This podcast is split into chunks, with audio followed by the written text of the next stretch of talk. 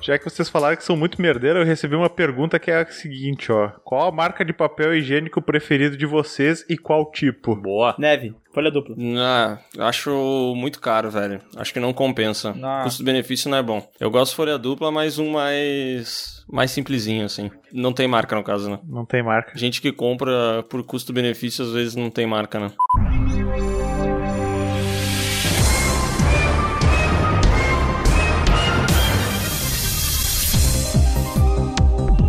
Olá, pessoas! Aqui não é o Léo, muito pelo contrário, aqui é o Bruno. O sindicato tomou conta dessa porra. E hoje é um episódio muito especial, com dois convidados muito especiais entrevistados pelo sindicato. Eu quero que vocês recebam com uma salva de palmas Gilberto Barros e Tony Garrido!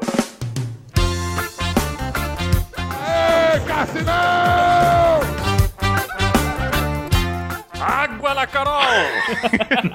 Brincadeira, pessoal. É, Aqui o sindicato resolveu ah, comemorar a live do milhão enquanto os dois estão lá tomando cachaça, né? Então a gente chegou aqui e roubou o posto, né? Então eu tô aqui com meu amigo Sescon, meu sindicalista braço direito e braço esquerdo também, porque aqui somos todos iguais. É ambidestro. Ambidestro, que é meu braço direito e meu braço esquerdo. E aí, Sescon? E aí, meus queridos, apertem o play antes de qualquer coisa, hein? Olá,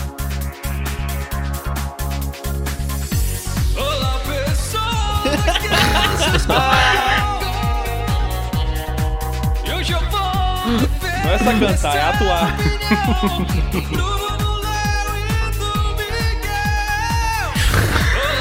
Caralho! Hoje eu vou defender essa opinião e do Miguel. Cara, maravilhoso, velho, maravilhoso. Cara, e hoje a gente tem um podcast especialíssimo. Eu diria que é o creme de la creme, quando eles, como eles falam na Rússia, né? É. Porque o que, que tá acontecendo? O canal Piuí tá atingindo a marca de um fodendo milhão de inscritos. Então vai ser diferente hoje um pouquinho, né, Bruno? inscritos, que delícia. Ah, um abraço aí pra Chinal. Pô, o que que vocês estão fazendo aí? Sai daí, o canal é nosso. Não, não, não. Agora por que essa porra aí, vocês querem dominar essa porra aí, a gente deixou vocês fazer o showzinho de vocês, porque a gente deu um espaço, mas vocês não saem mais, entendeu? Tem que, tem que expulsar, né, Léo? Cara, é complicado, né, meu? A gente tenta, tenta, tenta expulsar os caras e quando chega no- na edição mais especial do PewCast, o que acontece? Eles que estão comandando a parada. Caraca, hein? É, esse vazou de terra do caramba, né? Tá, e o que, que vocês vão fazer hoje, hein? Então, a gente pegou e a gente selecionou perguntas, as melhores perguntas que vieram no nosso Instagram. Nos últimos 47 minutos. Nos últimos 12 minutos. e a gente vai descobrir agora, a gente vai fazer de conta que a gente tá na Ilha de Caras e a gente vai descobrir um pouquinho mais da intimidade dos nossos piuizeiros favoritos. Tá, que da hora, cara. Me senti, tô me sentindo no programa da Eliana agora.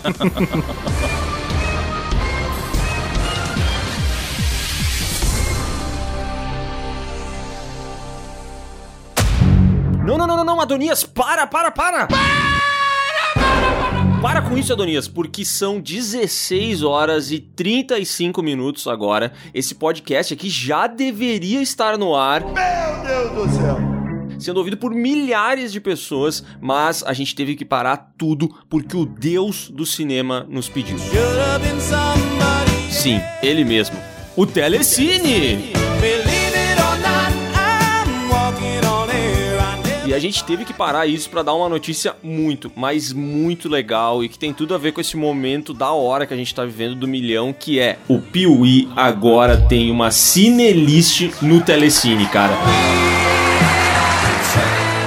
Gente tá pedindo isso há meses. E quem acompanha o Piuí sabe, a gente já pediu em vídeo, a gente já mandou em direta no Instagram, a gente já fez sinal de fumaça, a gente já falou com a mãe do Telecine, a gente já fez de tudo pra ter a Cinelist e finalmente ela está no ar. São quase 50 filmes que eu e o Miguel selecionamos na plataforma do Telecine e reunimos numa grande lista de indicações e que vai ser alimentada frequentemente. A gente vai atualizar, não é aquela lista que surge lá e ela ficar morta com os mesmos filmes para sempre. Não, a gente vai acrescentar novas sugestões o tempo todo. São filmes que foram importantes aqui pro canal, são filmes que a gente gosta, como o grande Meu Amigo Enzo, o detestável Desafio em Tóquio, entre muitos outros filmes bons, como Robocop, Star Wars. Os nossos favoritos estão lá e você precisa conferir essa cinelist.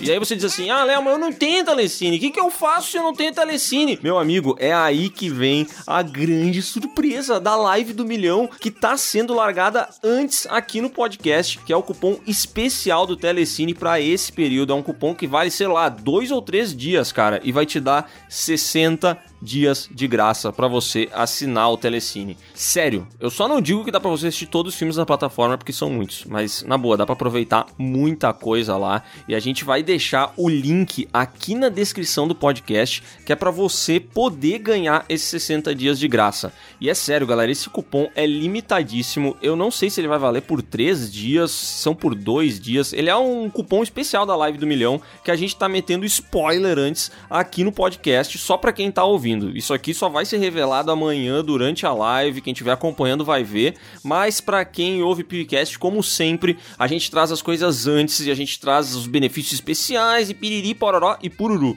Então não perde tempo, vai no link que tá aqui na descrição do podcast. A gente vai deixar dois links aqui, tá? Vai ter o link que leva pra Cinelist do Piuí com todas as nossas sugestões e vai ter o link pra você ganhar 60 dias de graça no Telecine. Cara, na boa, não perde tempo, porque a gente preparou essa cinelist com o maior carinho e a gente gostaria muito que vocês fossem lá, curtissem os filmes, que vocês também mandassem as sugestões de vocês aqui pelo pro e-mail do podcast e principalmente que vocês possam aproveitar e assistir eles. Então, vai no link, ganha 60 dias, faz story, marca a gente. Cara, esse é o momento de comemorar. Somos todos milionários. E agora vamos falar sobre essa jornada que nos levou até ter uma cinelist maravilhosa no Telecine.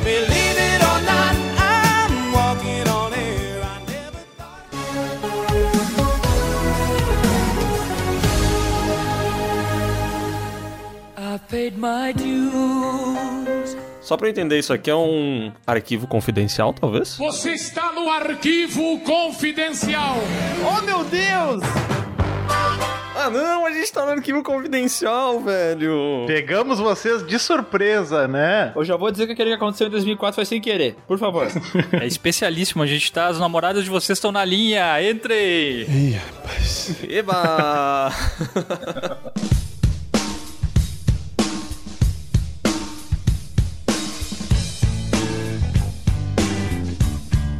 Cara, mas então ali a Schnauder aí que nos, nos desculpe, né? Mas vai ter alguns palavrões. E, cara, a primeira pergunta que eu acho que é o que a galera mais fez, que de cada 10 perguntas, 9 eram sobre isso, era por que decidiram criar um canal? Tudo começa num domingo chuvoso. É... Não, a verdade é o seguinte, tá? Eu sempre fui um menino sonhador que via outras pessoas dando certo no YouTube, fazendo canais, falando de jogos, falando de qualquer outra coisa, e ficavam em casa sem fazer nada o dia inteiro e estavam fazendo dinheiro. E eu pensei assim, cara, esse é o emprego dos sonhos. Eu também quero ser assim. não, não, não é isso. Fala, fala com o coração, cara. Ah, o coração? É pra, é pra usar o coração aqui? Tá, então, mas essa história, sim, é, eu exagerei, mas era verdade, tá? Eu realmente queria trabalhar com isso porque parece ser muito maravilhoso e de fato é. Então, eu fiz alguns canais aí na minha tentativa de youtuber, né? E eu acho que. é, Acho que a ocasião permite que eu fale o nome dos canais, né? Ô, louco. Por favor. Ô, louco. Agora tu vai querer mais um milhão nos outros canais, é isso, né? Quer monetizar a FU. Por um bom tempo eu escondi, tinha vergonha, mas eu penso assim. Agora que eu perdi a senha deles, eu não consigo mais deletar, não tem muito o que fazer, entendeu? Uma hora vão descobrir. e daí vai ser inevitável, né? Primeiro canal da minha empreitada foi o canal Alemão Gamer. Ponte, batata? Oi, hoje vamos chocar a ponte, batata. Bom, o Léo chocar fez agora. a piada dele aí, mas o que ele não sabe é que essa era a ideia do canal. Jogar fazendo sotaque Ah, de não. alemão. Tipo, achei que vai jogar um Battlefield. Mas assim, como vocês bem imaginam, ele não deu certo. E daí eu mudei Caraca. o nome pra Iron Man Zoeiro Gameplays. E esse tá no ar até hoje. Tem aí eu jogando, me aventurando nas edições do, do Sony Vegas e tal. E também não deu certo. Um tempo depois, eu pensei em criar um, um novo canal de cinema com o nome de Snake Mexicano. Por que Snake Deus. Mexicano? Não faço ideia, mas aí fiz o canal, pouquíssimos vídeos, já desisti. Daí eu falei, não, não, meu negócio é cinema, gosto de filme, vou falar de cinema. E assim surgiu o canal Cine 70mm. Tá, não, não, não. Pera, onde é que tá aquele que tu fez o, a, a receita de orelha de No padre? Snake mexicano. Caraca! É uma coleção de canais, né? Cara, eu vou dizer que o, o, o vídeo de tutorial de como fazer bolinho orelha de padre. ah, mas não, não, não deixa de ser o gameplay, né, cara? Um gameplay de cozinha. É, mas é de uma aleatoriedade que me cativa, inclusive. Não sei por que, que eu resolvi fazer isso, mas tá, tá lá Ah, o. esse vídeo é maravilhoso. Eu tô vendo aqui agora. É bom, né, cara? Eu um pouquinho mais gordo, né? Meu Deus. O Cinco Bruno vai colheres de açúcar. Uma colher de sal. Para, filha da puta, depois tu ri. Bom, eu já- o Léo já vai entrar na história, tá? Só um pouquinho. Eu sei que minha parte tá chata aqui, mas o Léo já entra. Aí eu fiz o canal Cine 70mm, eu fazendo roteiro e editando e gravando com cara de bolacha. E não deu muito certo também, né? Mas graças a esse canal aqui, eu acho que eu fui contratado na porque junto no meu currículo de merda que eu tinha de como designer gráfico, eu tava, tinha começado na faculdade de design gráfico, não tinha emprego ainda, mas eu queria trabalhar na área, né? Então eu fiz o meu currículo, botei as minhas qualidades e junto eu botei. Tem um canal no YouTube que fala sobre cinema, Cine 70mm. Entrei na eu não sei como, porque o cidadão lá que contratava tinha algum problema mental, eu acho. E eu comecei a trabalhar lá e foi nesse dia que eu encontrei o meu pastor favorito, Leonardo Pereira. ah, saudade dos tempos de reza, né? É. Oh, mas vale lembrar que tu ficou marcado na história dessa empresa como o cara que teve a melhor entrevista de emprego de todos os tempos, não era isso? Era. E que tinha um puta potencial. Caralho, o maluco é brabo. É, você sabe o que que é o lance? Eu vou, vou contar, tá? É, e aí já a história antes de chegar no Léo já, já passa pelo Sescom, né? Como eu não tinha emprego na área, eu tava mandando currículo pra todas as empresas do mundo, eu mandei currículo pra uma tal de uma agência aí, que escritório de design, nem na verdade. fala, nem fala essa agência de merda aí. Mas aí, quem que era dono, um dos donos dessa grande empresa? Meu amigo Maurício Sescon, que na época não me conhecia, né? Mas aí eu fui lá, pedi, eu fui dar uma olhada qual que, que eles pediam pra entrar nesse cargo. E lá dizia assim: é, cargo de estagiário, experiência de 10 anos. Não, mentira. É, Não. assim que funciona, não é? Mas é assim que funciona. Mas nesse caso não foi, não. Ele só falava que tinha que ter lá as qualificações e tal. E dizia que tinha que gostar de David Bowie e Sunset Riders. E daí eu, na minha genialidade extrema, pensei: vou fazer um, um currículo com design de merda baseado nessas duas coisas. Obviamente fui negado e daí fui pra depois. que nessa entrevista o cara falou quanto que eu queria ganhar. E eu, ingênuo, Ai, ai, maravilhoso. 10 mil. Nunca tinha trabalhado na área, não sabia muito bem o que dizer. Pensei assim, no alto da minha ignorância, falei: Olha, eu moro em Nova Petrópolis, fica a 80 quilômetros de Bento. Vou ter que morar em Bento ou em Caxias. Vai ter aluguel, vai ter comida, vai ter transporte, vai ter tudo mais, sabe? Porque eu também tenho que ir pra faculdade, né? Os ônibus. 1.200 reais. Não, mas, mas a reação dele que é a melhor parte, né? É, o nosso ex-chefe, né? Chefe do Léo também, olhou e falou assim: Pô, pô, é. Pô, é, Cara, cara, só um adendo, só um adendo. Que várias vezes a gente faz essa voz e algumas pessoas já me perguntaram assim, cara, o que acontece que às vezes vocês ficam roucos do nada e tal? é que assim, ó, o nosso ex-chefe, ele, sei lá, engoliu um cachorro na, na vida dele. E, e aí ele falava assim, ó. E daí ele tinha uns jargões que era tipo nota 10, né? Que ele Aham. falava assim, porra, meu, pá, isso aqui tá. Cara, Nota Nota 10, 7, velho. Mas se a gente. Cara, se a gente der uma mudada, velho. A gente deixa aqui nota 10, velho. Nota 10. É, e na entrevista de emprego ele falava assim: Boa, Via, eu não quero de ti 50%, 60%, 70%, 80%, nem 100%, velho. Eu quero 127%, velho. É o que eu quero de ti. Cara, como é que ele chegou nesse número? Eu Não sei. Mas ele tinha esse- Aleatório, né? esse lance dele e tal, e daí ele olhou pra mim e falou assim: Pô, velho, 1.200? Tu tem certeza, velho? Ele falou isso? falou. falou. ele falou assim: ah, ainda, completou, né? Pô, velho, vai pra casa, pensa no teu salário e manda um e-mail. Bom, daí eu cheguei em casa e pensei: ué, eu acho que vamos, vamos aumentar um pouco isso aí pra 1.500, né? 1250? Vamos meter uns 1230, talvez? E daí o motivo de eu ter a melhor entrevista da história foi porque eu respondi pra ele quanto eu queria ganhar em forma de infográfico, falando quanto que eu ia gastar e tal. E ele achou isso genial, né? Nossa, que garoto. O menino Charlinho, né? O menino guerrido, né? Falou assim: vou contratar ele. Que história maravilhosa, né? História de superação, né, cara? É, cara, eu sou o Charlinho. É, por um bom tempo ele me conhecia como Charlinho da Batuca, né, Léo? É, acho que tu conta um pouco da tua jornada, porque tu era o menino Charlinho, né, Miguel? Porque Ah, tu não é, foi direto e- pra Caxias e começou a trabalhar em Bento. Exato, e é assim que a história se cruza com a história do Léo, né? E por isso que a Não, gente... pera, que tu teve um período antes de eu entrar, Sim, né? justamente. é, Eu vou contar. Eu fiquei uns dois meses sem ter a presença amigável do Léo. Então, o que, que, é- que, que eu fazia? Se liga. Eu morava em Nova Petrópolis. Entre Nova Petrópolis tem umas 300 cidades até chegar a Bento. Então, isso é uma distância de 80 quilômetros. Então, eu saía às 6 da manhã de Nova Petrópolis e ia de carro até Caxias. De Caxias eu pegava um Ozelame, que é um ônibus que fazia o- a, a ligação entre as cidades de Caxias e Bento, e ia até Bento Gonçalves. Então eu chegava no trabalho, sei lá, umas 8 e meia. Duas horas e meia de trajeto até chegar no trabalho. Eu fazia isso todos os dias. Depois eu saía do trabalho às 6 horas, pegava um ônibus, chegava às 7 na faculdade de Caxias do Sul, onde eu estudava e depois voltava de Caxias para Nova Petrópolis às 11h30. E daí todo dia eu repetia esse trajeto. Eu sou trabalhador, sou Zé Povinho. Cara, é um negócio que não tem como durar mais do que dois meses mesmo, né? Não. É, mas durou, durou, porque depois de dois meses é, surgiu o Léo.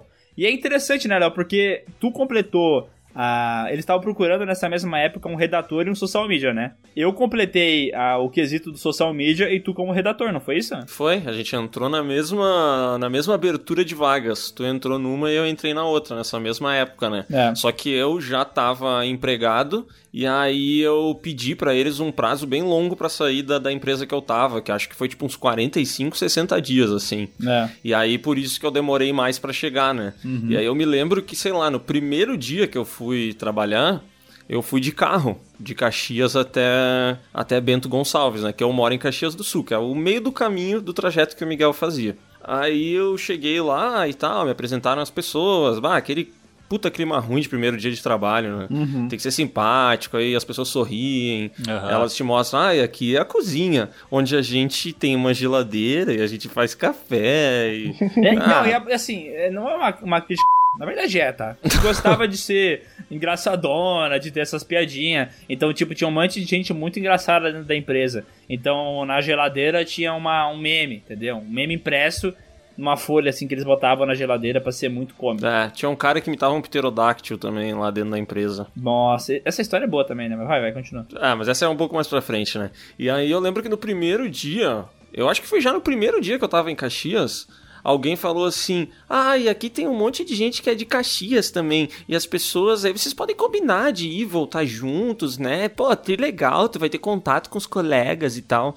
E aí teve alguém que veio pedir carona. E na hora que eu já tava indo embora desse mesmo dia, do nada, apareceu o Miguel, que parecia um, um bichinho do mato, assim, dificuldades de comunicação, sabe? E aí ele falou alguma coisa tipo assim, ô, eu vou com vocês lá. É folgado demais. E daí, e daí eu, pá, novato, primeiro dia, né? Não quero desagradar, né? Daí eu falei, tá, vamos então, né? E aí, e aí começou ali a saga das caronas, né? É.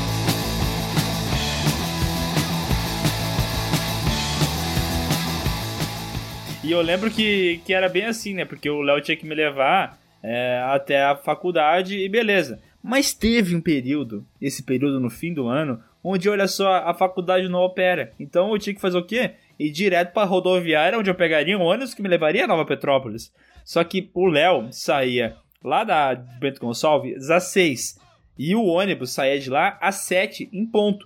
Só que esse trajeto nunca dava tão certo, porque a, a agência de publicidade é o seguinte, né? Tu sempre tem que ficar mais do que tu deveria, né? Que é 6 horas, mas não é a hora que tu sai, né? Não, não, nunca. Tu sempre fica no mínimo uns 10 minutos a mais. É, e daí a gente saía num, num trânsito infernal que cruzava as duas cidades, com o Léo pisando a bota pra chegar é, antes das 7 pra eu conseguir pegar o ônibus. E por muito tempo o Léo fazia isso, e assim, o Léo não era meu amigo, a gente tinha se conhecido há, há poucos, poucos meses, talvez, poucas semanas.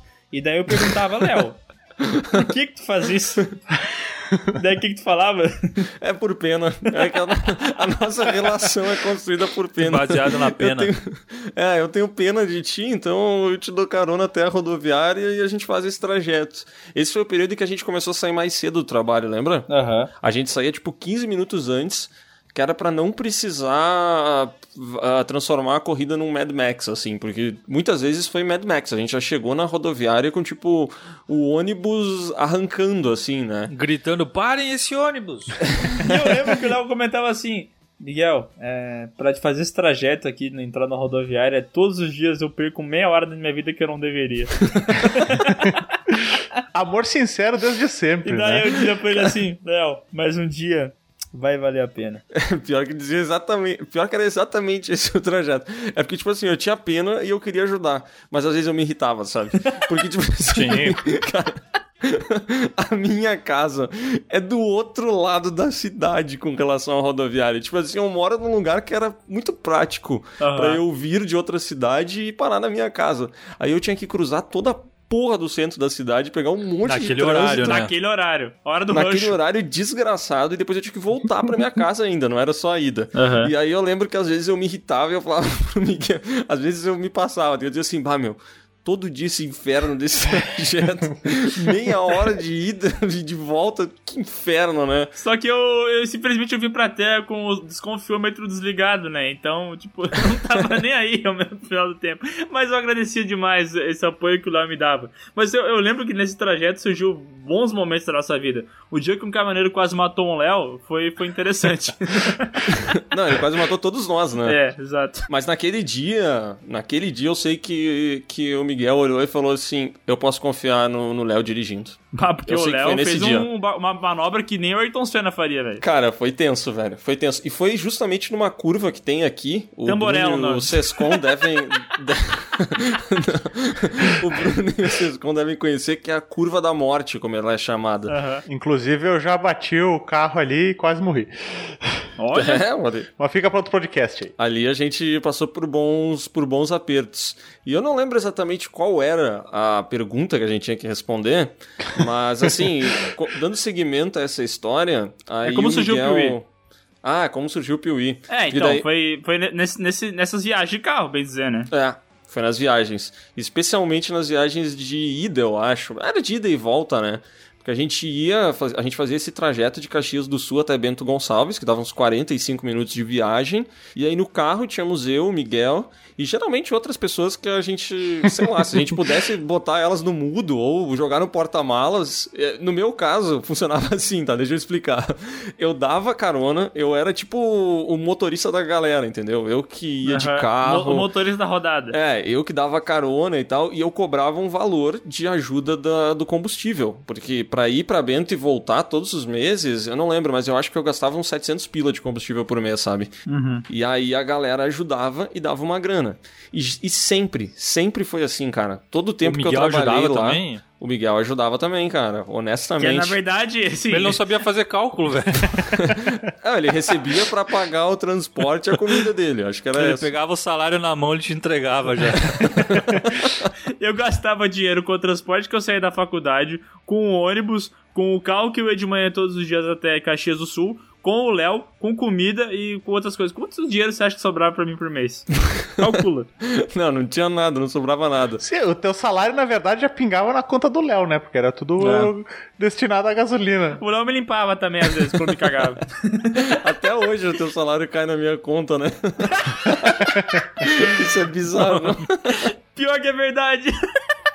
Não, e aí nessa época, velho, tinha umas, sempre tinha umas duas pessoas no carro que o meu desejo era só pegar o dinheirinho delas e botar elas no porta-malas, sabe? Tipo assim, meu, só não fala a viagem inteira, na boa. Não vamos tentar forçar esse relacionamento, sabe? Quando eu tava sozinho, que por alguma razão as pessoas não iam e eu ficava com alguém que eu não gostava, e eu não vou citar nomes, mas tanto o Bruno e o Miguel devem imaginar algumas pessoas. Aquela que fez a- o curso de publicidade e propaganda? É, essa daí também. Aí, aí eu puxava assunto, mas quando tava eu, o Miguel e mais gente, aí eu e o Miguel íamos a viagem inteira falando sobre filmes, sobre o que, que a gente tinha assistido, o que, que a gente tava assistindo, algumas coisas assim, E né? mais uma coisa, hein? Além de conversar sobre isso, a gente ia zoando as pessoas que estavam atrás. E a gente tinha uma própria comunicação que a gente esperava que ninguém entendesse, né? Os códigos, né? But the second time I have control the match. Eu não sei se eu posso falar isso agora, porque tu já revelou nomes aqui. Ah, o especial do milhão, meu. Tinha um caso de... Adultério. Adultério. um caso de adultério com uma pessoa que ia com a gente. Tô me sentindo assistindo o Geraldo Luiz agora. E aí, Um caso de adultério. E aí nós tínhamos um código que era muito bom.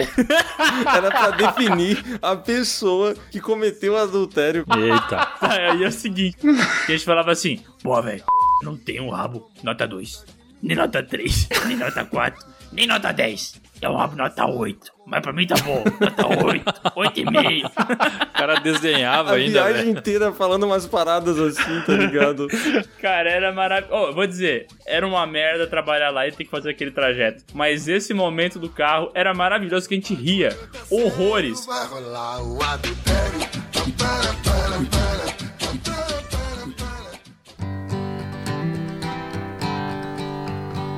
E daí um dia, nessas conversas sobre carro e tal, comentei com o Léo assim, ô Léo, a gente podia fazer um canal no YouTube, né, velho, falando sobre cinema. Eu sei que já tem um monte, mas eu acho que quando vem a gente poderia fazer, assim, pra se divertir e tal. E eu lá, é, é, tá, tá, vamos marcar, aquela história, né? É, a igreja não permite, né? Foi o que eu pensei na hora. Aham. Mas daí o Léo Pastor pensou assim: bom, mas eu já fui muito, em muitos cultos, então acho que eu sei como é que se fala num vídeo e tal. Acho que vai dar bom e tal. E essa ideia começou a rolar, a gente até botou uma deadline assim: ó, tem que ter um nome, porque assim, o Léo é redator, então ele trabalha fazendo texto, legenda, essas paradas assim, e eu trabalhava mais fazendo o design mesmo. Eu falei, Léo, eu quero fazer o logo do canal, mas para isso eu preciso de um nome. Então, vamos lá, resolve o nome aí logo. Só que o Léo não, não fazia, demorava, enrolava e tal, e ficou um bom tempo sem nome. E daí, até conseguir um nome, a gente, a gente fez alguns projetos piloto do PeeWeeCast, do, Nossa. é, do canal Piuí. E um desses pilotos a gente fez com o- um cara que tem um canal hoje em dia no YouTube, o Blogbuster, tá ligado? O Giovanella lá, o, o Bruno. Ele tem um canal, velho? Não tô ligado, meu. Ele tem, o Andriel, ele tem um canal Blogbuster, é o nome do canal dele. E daí, na- nessa época, ele pensou em fazer uns vídeos de cinema e tal. E daí ele falou: Ah, Miguel e Léo, façam aí vocês. A gente foi numa, numa sala que tinha na, na própria, no próprio trabalho pra gente falar sobre os filmes que seriam indicados ao Oscar. Tu lembra disso, Léo? Lembro. Mas isso era pro canal dele, não era? É, é, mas a gente já podia fazer o nosso test drive, né, porra? Sim, sim, mas eu digo, foi o, o- Acho que foi a primeira vez que a gente gravou alguma coisa, mas era pro canal dele, né? E aí a gente foi horroroso, a gente não tinha assistido, acho que, sei lá, tinha 15 filmes pra falar, a gente tinha assistido um, eu acho. É, foi Tá, não, não, pera lá, pera lá. Vocês não tinham gravado um piloto? Calma, agora é que esse aí não é. Caralho, Paladino. Ó, o piloto não deu certo, tá? Esse piloto com o Giovanella aí não funcionou. Não, ele perguntou, eu lembro, cara, eu lembro claramente, o cara falou assim, ah, e pra melhor filme, o que, que vocês acham? E a gente era tipo assim, é, hum, eu acho que esse Forma d'Água é um filme bem. bastante água, né? Bem feito os efeitos especiais dele. Um, filme, filme bem legal, bem molhado, assim, bem, bem bacana mesmo. E daí a gente falava pra ele, ô, ficou bom? E ele dizia, ficou bom, ficou bom, ficou bom. Cara, tinha ficado uma merda. É, pra ele tudo tava bom, não, mas tudo bem. tá, beleza, beleza. Daí beleza, avançou mais um pouco a história, a gente começou a conversar, o Léo tava nesse deadline do, do canal aí, e finalmente ele descobriu o nome do, do canal, que seria Piuí. A gente vai explicar, talvez ou não, a origem do nome, tá? Mas aí rolou o canal Piuí, eu fiz o logo, e daí a gente foi fazer a gravação. Só que, por algum motivo, eu e o Léo pensamos assim, eu e o Léo sozinho não vai dar certo. Tem que ter um terceiro integrante. A gente falou com o Bruno, mas o Bruno, aí o Bruno entrou na... Não, eu, não, eu, eu já existia nessa época aí, eu nem lembro. Ah, acho que não, peraí, eu acho Eu acho que não, eu acho que Acho não. que no piloto não, é, né? tá, tá. Não, o Bruno, não, o Bruno não entra aí, Bruno. Espera um pouquinho, tu já vai entrar, tá? E daí, nessa época, tinha um outro cara que trabalhava lá com a gente. E daí a gente fez um teste numa sala vermelha que tinha na. Tá ligado essa sala, vocês como? Não. Eu tinha várias salas divertidas, uma que era de madeira, outra que era preta e. Nossa, essa de madeira era horrorosa, cara. É, mas daí tinha uma que era vermelha. E daí a gente gravou nesse cenário com uma mesa e tal, pra falar sobre filmes dublados, ou sei lá o que. E, cara, era um, uma- um cenário todo vermelho, parecia um puteiro, velho. É, era horroroso. E a gente sentou nós três lá por alguma razão, eu não sei por qual razão, a gente falou pra ele, meu, vamos gravar uma coisa, vamos falar sobre dublagem, lembra? Aham. Era, esse era o assunto, inclusive, era dublagem de filmes dos anos 80, sei lá, era uma parada assim. E a gente sentou os três lá e, cara, que coisa que não funcionou, né, velho? Não. Porque era tipo assim, um falava assim, é, ah, eu gosto muito da dublagem do Stallone Cobra. E aí a gente ficava esperando o próximo falar. E aí ninguém falava. E aí tinha um cara que dizia assim: Ah, sim, Stallone Cobra é muito legal, né? Ah, é nossa. bem bacana, bem bacana, bem bacana. Nossa, mas foi um clima horroroso, né, cara? Horroroso, vergonhoso, lixo demais, cara. Não, e o pior de tudo é que essa sala, não é tipo assim, a gente entrou numa sala, fechou e ela era toda quatro paredes, entendeu? Não, ela tinha uma Um vidro. uma- um vidro, uma dessas, uma das paredes dela era de vidro. E aí todas as pessoas que estavam dentro da agência, elas passavam, paravam pra ver o que a gente tava falando e faziam um comentário, davam um tchauzinho, alguma coisa assim, sabe? Elas paravam no vídeo e falavam, pô, nota 10, nota 10. e aí elas continuavam andando assim. Bom, mas aí, como você bem imagina, não deu certo esse canal, tá- esse vídeo aí e tal. E a gente pensou assim, não, eu e o Léo vamos funcionar melhor junto, nós dois sozinhos, né? Sem um terceiro integrante, que é assim que vai funcionar. Avançou mais um pouco, mas não tinha cenário, pô. Vamos gravar onde? É, meu, meu- o meu apartamento lá em Caxias do Sul é, é- é de uma pobreza, que é, é- é até, eu fico até triste de lembrar. Eu não tinha nada. É, Era tudo é, nessa época vale lembrar que tu já tinha se mudado de Nova Petrópolis, dividir apartamento em Caxias do Sul com aquele cara que só come miojo com feijão e assiste Simpsons. assiste É, Simpsons. cuidado que ele escuta o podcast. Eu já, já fui falar a história dele esses tempos aí, eu me dei mal, velho. Ah, mas não era ele, era um outro cara. É, misturado com o amigo do Léo, né? É um outro que também é um imbecil completo. Beleza. Mas daí a gente pensou assim, por que, que não é a casa do Léo? O Léo tem uns quadrinhos divertidos na, porta, na, na parede dele. Vamos gravar lá. Ah, E, e daí foi nesse dia que a gente fez o primeiro piloto, realmente, é, que era eu e o Léo. A gente pensou, vai dar certo. A gente gravou dois vídeos. Dois reviews irônicos, um que era do Demolidor e outro que era do Velozes e Furiosos 7, né, Léo? eu acho que. Não, não era do 7, mas era de algum outro filme, mas não era ainda o Velozes e Furiosos 7, eu acho. Cara, eu acho que sim, Bom, mano. Eu não vi o, eu não vi o filme. Eu, tinha- eu tava fazendo um review irônico de um filme que eu não tinha visto. Maravilhoso. Profissionalismo, né? Não, é essa galera que vai fazer review de filme sem ter assistido o filme, eu vou te contar, hein? Ó, mas tudo bem. É o Bruno com Star Wars, né? Foda. Bom, mas aí a gente gravou o primeiro piloto e tal, no cenário não tinha nada a ver com nada. Eu passei maquiagem na cara, porque a gente achou que tinha que passar maquiagem, lembra, Léo? E eu, eu fiquei com um amarelo na testa, assim, tenebroso, velho. E daí eu não Tava quis gordinho nessa época. Eu tava em processo de emagrecimento. E, e daí eu lembro que eu não queria editar o vídeo porque eu achava que não era bom. E daí eu tinha um conhecido, o Lucas Pressinotto. Você não precisa bipar, tá? A gente mandou o vídeo pra ele, ele editou e tal. Não ficou ruim assim, mas não tava bom ainda, entendeu? Na nossa cabeça não tava bom ainda, dá pra ficar melhor porque o cenário era muito ruim. Só, só um detalhe, tá? Antes de a gente partir pro próximo piloto, eu lembro que foi nesse dia que eu descobri de onde é que o Léo tirou o nome Piuí pro canal. Mas eu não vou dizer muitas coisas, só vou dizer que foi Ah. nesse dia que eu descobri. Vamos, vamos guardar, vamos guardar. Fica pra live do bilhão. Vai, Léo, continua. Como é que foi o primeiro vídeo que foi realmente ao ar? Tu lembra disso ou não? Cara, eu não sei se eu lembro exatamente do primeiro vídeo que foi ao ar, mas eu lembro que aí, tipo assim, a gente tentou improvisar na sala da minha casa, deu completamente errado, ficou uma bosta. É porque, tipo assim, tinha uns quadros na parede, só que aí os quadros eram muito altos, tá ligado? Aí qual foi a solução que a gente Pegava só um levantou? pedacinho. Foi tipo assim, ah, tenta jogar a câmera um pouco mais pra cima, sabe? Tipo, vira ela um pouquinho mais pra cima, e a gente grava de repente sentado com a coluna bem ereta, assim.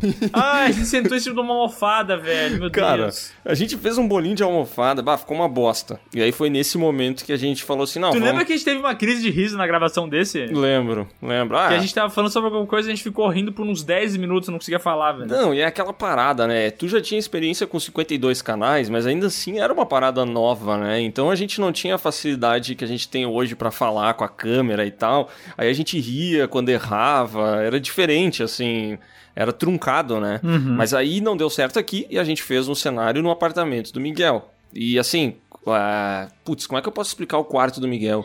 É, pensa que tu entrou num apartamento que acabou de ser construído. Construíram um prédio aí na esquina da casa de vocês. E jogaram Aí uma vocês entraram, vocês entraram nos quartos e largaram uma câmera. Pronto, tá feito o quarto do Miguel. Era uma, quatro paredes e uma cama. É. E aí ele pegou uma parede, pintou a parede, fez o nicho que foi usado no Piuí durante muito tempo e a mesa que a gente utiliza até hoje. Essa mesa foi feita nessa época, cara. E aí a gente pensou assim, ah, o que, que a gente tem pra enfeitar aqui as coisas? O que, que a gente, que mais? O que, que a gente pode usar pra compor o cenário? O Léo tinha um boneco do Robocop.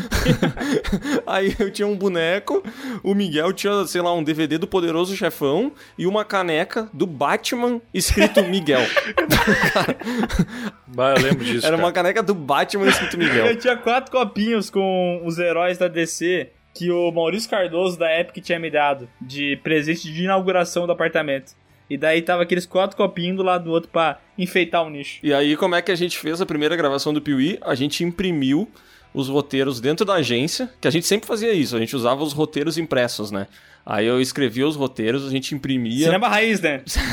Cinema raiz. Isso é YouTube raiz. A gente imprimia os roteiros, levava lá. E tinha um detalhe muito importante nas gravações do Piuí, que é o seguinte: como a gente saiu do trabalho e ia direto gravar, a gente tava com muita fome. Então o que, que a gente fazia? A gente passava num mercado que tinha embaixo da agência e comprava alguma coisa pra comer. Só que, tipo assim, a gente não queria gastar muito e a gente precisava de uma coisa que fosse fácil de fazer, porque na casa do Miguel não tinha, tipo, azeite se precisasse, panela, Não. fogão, sei lá, não tinha nada na casa dele. Então a gente comprava. Parede! parede. A gente comprava pão de alho. E essa era a nossa janta sempre. Era pão de alho. Saudável. E, a gente- e aí a gente tinha a tigelinha do Robocop aquela, né? Daí o pessoal fala assim, Miguel, como é que tu era gordo daquele jeito e emagreceu? O que que aconteceu contigo? E daí eu te falo, velho. E na, e na lição eu não comia, velho. Minha mãe preparava pra mim umas viandas assim na- no domingo pra eu levar pra semana inteira, porque era o seguinte: final de semana eu ficava em Nova Petrópolis, preparava as viandas, segunda de manhã ia pra Caxias, deixava as coisas no apartamento, pegava o carro, o carro com o Léo e ia pro trabalho. Voltava pro- apartamento e vivia minha vida lá. Então, tipo, tinha contadinho, sei lá, quantas gramas de frango, quantas gramas de arroz, de batata, e eu comia só isso. E daí, daí eu pensei, ah, por que, que tu não comia mais comprando coisa? E daí eu respondo, dinheiro. Cara, que vida desgraçada, velho. Porque tu não fez os cálculos bem, né, velho? Na hora de pedir um salário. Eu calculei mal, desculpa. Fez infográfico e tudo, né? E errou, velho. Eu errei rude.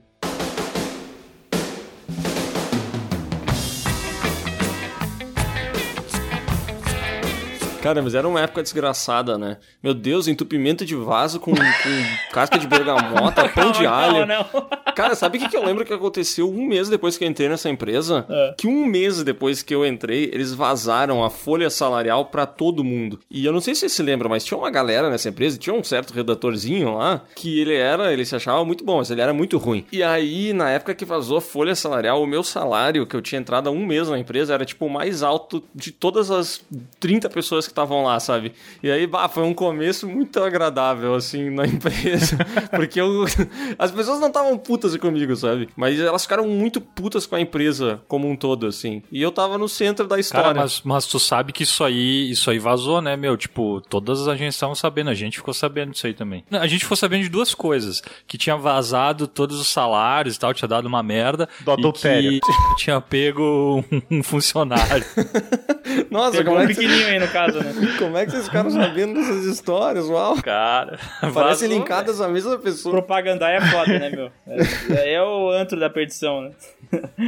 Bom, Mas detalhe. enfim, né? É, deu tudo errado aí, a gente começou o canal Piuí, a gente fazia as gravações semanais, assim, dia de noite, depois da- do, do trabalho, e eu também editava de noite. E só que eu tinha que lembrar que eu fazia faculdade. E como eu tinha ProUni, eu podia fazer faculdade em todos os dias, entendeu? Então todos os dias eu tinha aula. Então eu levava o notebook, eu devia estudar e eu editava o vídeo em vez de estudar, entendeu? É o que eu fazia. A mesma coisa no trabalho, diga-se de passagem, É né? a mesma coisa no trabalho. No trabalho, o Miguel fazia as thumbs. E aí, durante um tempo, pra mim, tudo bem. Eu olhava e achava lindo que ele tava fazendo as thumbs. Mas, depois de um tempo dentro da empresa, eu saí da redação e virei coordenador de atendimento, né? E aí tinha que entregar as paradas.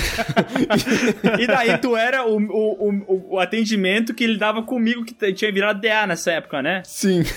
Eu tinha virado diretor de arte e o Léo, tipo assim, ele pedia, ah, Miguel, manda os arquivos certos pra mim e tal, não vai fazer merda. E daí às vezes, eu mandava um zip pra ele faltava um outro arquivo. E daí ele mandava Ah, assim no puta, Skype, velho. Miguel, não, eu quero um zip completo. E daí eu comecei era o desse dilema da dia minha vida. Até o final da minha vida, sempre que eu mandava um zip, era assim o nome do arquivo. Zip completo, muito completo, completíssimo, não faltou nada, ponto zip. Cara, que desgraça. Meu, o Miguel precisava mandar, tipo, três, três layouts. Eram três arquivinhos, tá ligado? E às vezes eu tava na rua, em reunião, tava em Porto Alegre, e o Miguel mandava um zip, e eu simplesmente pegava e encaminhava pro cliente. Passava 15 minutos, meu telefone tocava. Aí eu atendia, aí o cara falava: Ô Léo, eu abri aqui o arquivo, mas assim, cara, só tem, só tem um Word aqui dentro. Cadê as peças? E ele falava, ah, não. E daí eu dizia: ah, vou verificar, eu devo ter enviado o arquivo errado pra você, desculpa. Daí era bizarro, Miguel, né? né? Porque tinha essa relação, a gente era, nessa época a gente já era amigo, não era só pessoas que dividiam carro. Então a gente se dava bem, só que ao mesmo tempo trabalhava junto e ao mesmo tempo tinha o Piuí. Então o Léo sabia que ele tava tocando um projeto que mudaria a vida dele no futuro, que era o Piuí. Mas, ao mesmo tempo, tinha um trabalho que era mais imediatista, pois pagava o salário dele, né? Então ele ficava naquela: o que, que eu faço? Apoio a nossa empreitada ou viro e falo que o trabalho é mais importante? Era tipo assim, o cliente me ligando, cobrando, eu olhava o Miguel fazendo uma thumb com a cara do Batman. Eu mandava, só que tipo assim, eu não queria que ele parasse, entendeu? Mas ao mesmo tempo, eu precisava que ele parasse. É. Então eu dizia assim, ô Miguel, cara, meu, tá bom assim, cara. Meu, dá uma simplificada aí. Sabe, faz simples, só deixa um Batman, não precisa botar dois Batman. É. E daí ele dizia, tá bom, tá bom, Léo. E daí ele fazia a thumb e depois ia pro job, né? É, e bom, nessa época aí o Piuí realmente não dava nem um pouco certo, porque, tipo, a gente tava com o canal há, sei lá, uns oito meses já. E a gente batia, sei lá, 60 views, 80 views. A nossa meta era 100 views, cara. Então, tu imagina que era um canal que não dava muito certo, né? E a gente tinha pouquíssimos inscritos. Tinha, sei lá, 400 inscritos, 500 inscritos. E, e daí, velho, era, era uma bosta, né? Tipo, era triste. Tá aí, agora só perguntando pra vocês aí, como é que o canal deu certo? Porque eu lembro que eu fui um dos primeiros investidores e essa verba que eu destinei a, a impulsionar vídeo, ela não foi muito bem usada, né? Foi o famoso investidor anjo, né? Investidor anjo. Um investidor demônio, como eu gosto de chamar. Porque é o seguinte, o Léo tinha uma teoria de que o canal pra dar certo... Ó, o canal não tava dando certo, tá? Mas eu tenho uma ideia. Não, não dava nada, não dava nada, mas... Ó, eu tenho uma ideia, hein? É que, é que assim, é muito louco contar essa história, porque o pessoal hoje em dia vê o Piuí dando certo, os caras acham que sempre foi uma parada que foi crescendo aos pouquinhos e chegou até onde tá. Mas não foi assim, porque por uns dois anos o canal tinha mil inscritos, mil e quinhentos inscritos, sei lá quantos. Não, tu, não, não sei se tu lembra, mas a gente levou, eu acredito que mais de um ano e meio, dois, pra passar de mil inscritos. É. Eu acho que levou mais de dois anos, eu me arrisco. Tá, foi um fracasso, não dava nem um pouco certo. Então a gente sempre falava assim, meu, Pi- Piuí a gente faz por diversão, tá ligado? Ah, se um dia der certo, tudo bem, mas cara, eu juro, ninguém acreditava que ia dar certo mesmo. Eu não tinha É. a menor esperança que ia dar certo. Não era como se eu falava assim, ah não, uma hora vai dar. Não, não, não, eu não tinha isso na cabeça. Mas vocês chegaram a ficar num, num hiato, né, de não, não lançar vídeos. Ficamos. É, teve um tempo que a gente ficou uns 5 meses sem, mas antes disso, veio o Léo, analista de Facebook, falando assim: Eu sei o que fazer pra bombar o Piuí. Anúncios em AdWords. Vamos fazer post, fazer uma página do Facebook do Piuí e fazer posts ilegais lá, botar dinheiro pra impulsionar eles e espalhar pra todo mundo. E assim as pessoas vão conhecer o canal Piuí. E deu certo, Léo? Cara, deu, né? Se a gente for filtrar hoje lá na audiência do Piuí idosos com mais de 80 anos da Rússia, todos aqueles vieram dessa época aí, velho. E também os funkeiros escreveram em massa nessa época aí. Era o, o Ricardinho Pirocão XXX, né? Era só uma galera assim que entrava no- nos vídeos do Piuí. E como o Bruno falou, foi nessa época que o Bruno foi anexado ao Piuí, porque ele entrou lá no, no trabalho. E o, e o Bruno já trabalhou no passado com o Léo na Intervene. Não, não. Foi isso? Não. Eu, eu tinha um amigo em comum do Léo que me passou o contato do Léo porque eu precisava de carona pra ir pra Bento. Daí esse cara trabalhava com o Léo. É, eu, assim, a minha vida se resumia a ser um motorista de Ah, ônibus. pera, né? mas por que tu precisava ir pra Bento, Bruno? Porque eu fui trabalhar também com eles. E eu morava em Ah, Caxias. não, mas, porra, mas o cara tava do teu lado, tu precisou de um contato pra falar com o Não, Léo? é que assim, quando eu tava nos trâmites de trocar de trabalho. Escuta, presta atenção. Eu tava nos trâmites de trocar de trabalho. Daí, putz, como é que eu vou ir pra Bento? Quando eu falei isso, esse meu amigo conheceu o Léo falou: Eu tenho um amigo que se chama Leonardo e ele trabalha lá.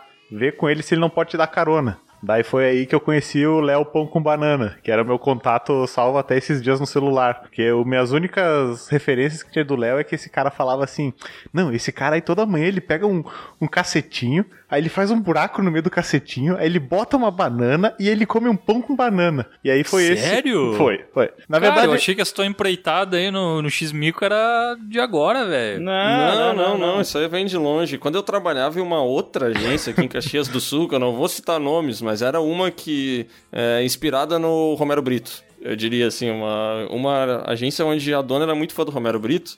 Aí nessa época, que aliás foi onde eu conheci a Bruna, Nessa época, eu tinha um lanche clássico, que era o cacetinho com banana e o todinho. E aí, como é que acontecia, né? O cacetinho com banana, eu abria o cacetinho, e uma vez na vida as pessoas me viram fazendo isso e ficou marcado. Olá, pessoas do PeeWeeCast. Essa história está parecendo muito com algo sexual, por isso, eu, o editor, deixarei o clima mais quente.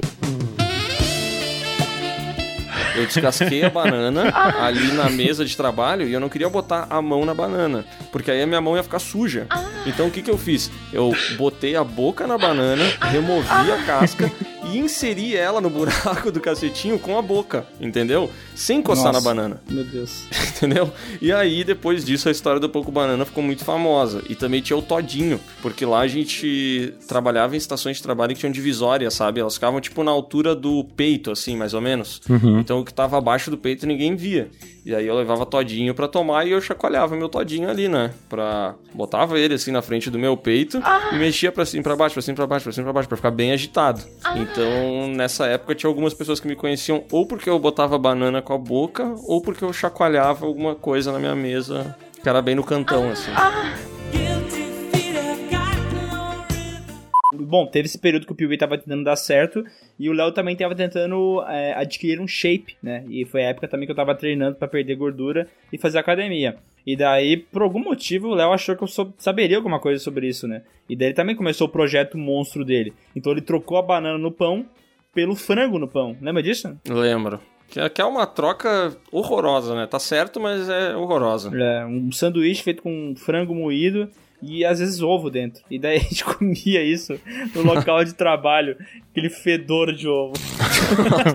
Nossa, velho. Está fedendo. A cozinha era muito pequenininha e a gente ia lá e fazia A cozinha daquele trabalho era nojenta, velho. Só um comentário que tinha uma coisa que eu adorava fazer nesse trabalho. A galera lá tinha muito frio. E eu tenho muito calor, tá ligado? tipo assim, pra mim o mundo tinha que ser 19 graus, sei lá eu. E as pessoas tinham muito frio lá dentro. E aí era verão, elas desligavam o ar-condicionado porque sempre tinha um arrombado que sentava na, na- bem na faixa da onde sai o ar, tá ligado?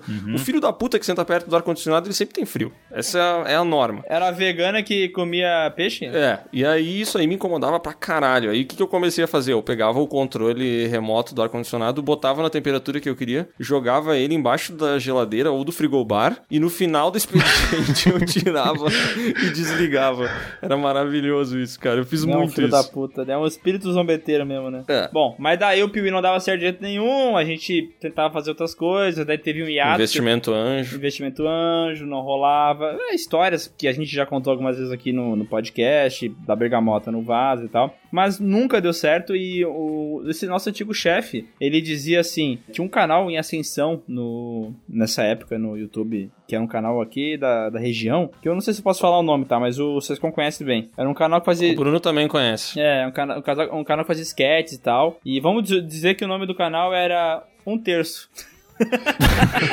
Pode ser, pode ser um bom nome. Um terço. E daí o- esse nosso chefe falava o a seguinte frase, ó. Olha, o canal Um Terço é o Piuí que deu certo, velho. Ai, que maldade, cara. Isso não se faz. Essa ficou na alma, né? Ficou na alma. Ficou na alma Essa porque ficou ele, na alma, ele, cara. sabe, subestimou a gente. E não é que a gente acreditava no Pio, a gente nunca acreditou. Mas alguém não acreditar na gente é errado, entendeu? A gente não acreditar na gente, ok, beleza, é do jogo. Agora alguém vem duvidar, daí eu fico puto. É, e ele falava isso pra gente. Inclusive, esse canal fechou um job lá com a agência, se eu não me engano. Acho que foi ali que começou essa história, né? Mas isso, cara, isso daí a gente engoliu a seco. E a gente tava nesse ato nessa época, né? Mas o pessoal do trabalho, todo mundo falava do Piuí, brincava, ninguém assistia, né? Bando de filho Né? da Eu puta. assistia, todo mundo assistia. Não, não Calma, vem, mas mano. vamos, vamos ser calma. sinceros, vamos fazer justiça. Hum. Era muito ruim, velho. Não, não era muito ruim. Não era. Era ruim pra Não era caralho. muito ruim. Meu, não, não se era tu muito pegar ruim. uns vídeos antigos, assim, tipo, é, vamos sei lá, é, sete filmes ruins fizeram muita grana. Tem coisas legais lá, tipo o Bruno falando, é muito dinheiro, mas a gente não tinha dinâmica, a edição era porca, o cenário era escuro, ah, não tinha ritmo, a gente ficava fazendo... ah, "Ah, ah", e, e não tinha corte nessa parte, entendeu? Ele só rolava. Sim, era, era, mas- era ruim, era porco. Tá, mas como é que vocês faziam com a questão de. questão técnica de iluminação, câmera? Como é que vocês faziam as paradas? Ah, é, tinha esse lance da câmera, né? Que essa era outra Ah. saga do Piuí. Bem é bom lembrar que eu não tinha nem dinheiro pra comer, vou ter dinheiro pra comprar a câmera. Não, nem fudendo, né, velho? É. Então a gente roubava a câmera de um colega de trabalho. Que vale a pena mencionar o Dirson, né? Que Querido. prestou a câmera pra gente durante muito tempo. O Piuí foi feito com a câmera do Dirson. A gente levava a câmera dele e gravava. E aí tinha vezes que o Dirson esquecia de avisar pra gente que ele precisava usar a câmera numa noite. Aí quando a gente tava ainda assim, pô, vamos gravar hoje, pô, da hora, da hora. E o Dirson falava, ô, eu preciso usar a câmera.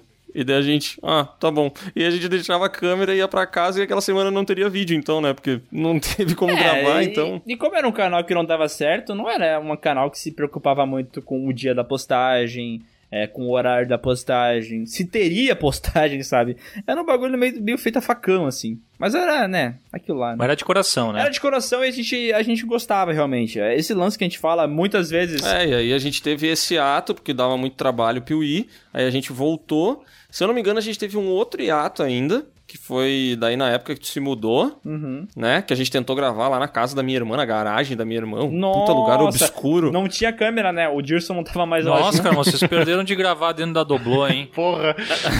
é, não ia ter espaço, tinha uns botijão de gás ali atrás, aí não ia caber Não, tudo. não, nessa irmão. época ele ainda tinha uma captiva, não tem graça daí. Ah, bom. É, captivo é bom. Mas daí, cara, o cenário tava. não funcionava, a gente não tinha câmera, a gente usava um iPhone virado, assim, pra gravar. É, Triste. foram os piores vídeos que a gente já fez, com certeza são esses, que foi na época de Blade Runner 2049. É, daí a gente foi lá, gravou seis vídeos, é, postou dois e o resto ficou guardado, nunca foi postado, porque a gente ficou mais num hiato de cinco meses. Até que quando eu tinha saído do meu trabalho em Caxias, é, pediram pra eu sair do trabalho, no caso, né? foi, foi convidado, né? Famoso desligado, Fui, né? fui convidado a me retirar.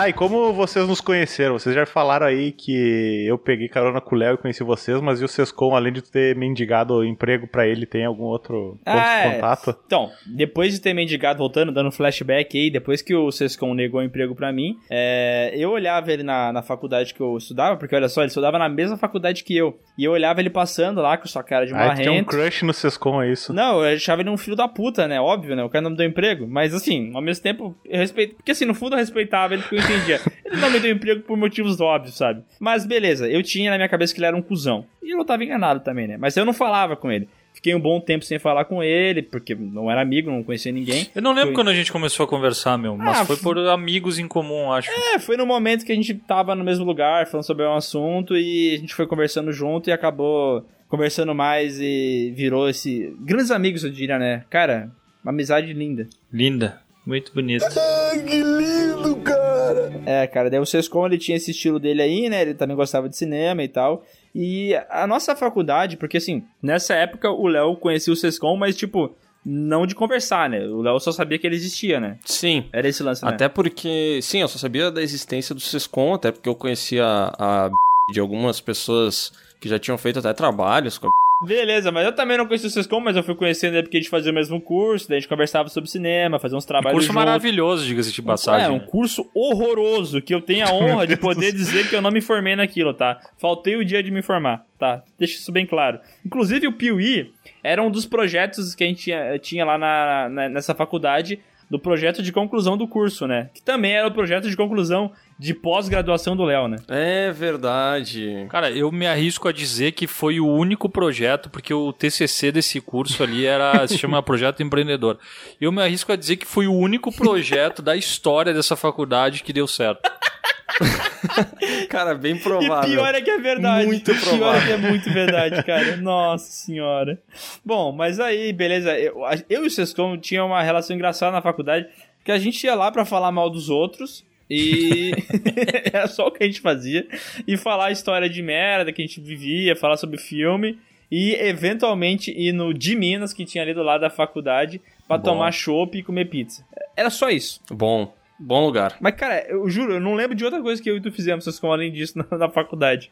A gente fez um trabalho de, de um site, talvez, eu acho, né? Ah, sim. É que a gente, cara, apesar da gente fazer o mesmo curso, a gente não foi colega em muitas cadeiras. Não, não. Mas a gente sempre se via no, no recreio, né? No recreio. No recreio. e, nessa, e nessa cadeira que a gente foi colega, eu me lembro que, puta, da finada professora ainda, né, cara? Bah, é verdade. morrendo. Isso aí foi Ela, foda, velho. essa daí eu me lembro que tu ficava editando os vídeos do Piuí o tempo inteiro. Todas, né? Em todas eu fazia isso, vamos ser sinceros. Mas aí tinha esse lance, né? Porque o seguinte, eu gostava do Sescom porque ele é uma pessoa da hora, isso é, isso é fato. Mas eu achava que o Sescom era muito cuzão. E que o Sescom não gostava de mim porque, assim, não porque ele não gostava de mim, mas porque ele não gostava de ninguém. Era essa a visão que eu tinha dele, entendeu? Então, É, beleza, a gente conversava, mas ok, a gente não. Só isso, entendeu? E daí rolava o Piuí e tal. Não tinha beijo nessa época. Não tinha beijo. Não. E daí Ah. o, o, o, o Sescom, a gente fazia o canal. Só que assim, a minha visão é que o Sescom jamais iria assistir Piuí. Porque o Sescom era tão filho da puta que ele não ia fazer um negócio desse, entendeu?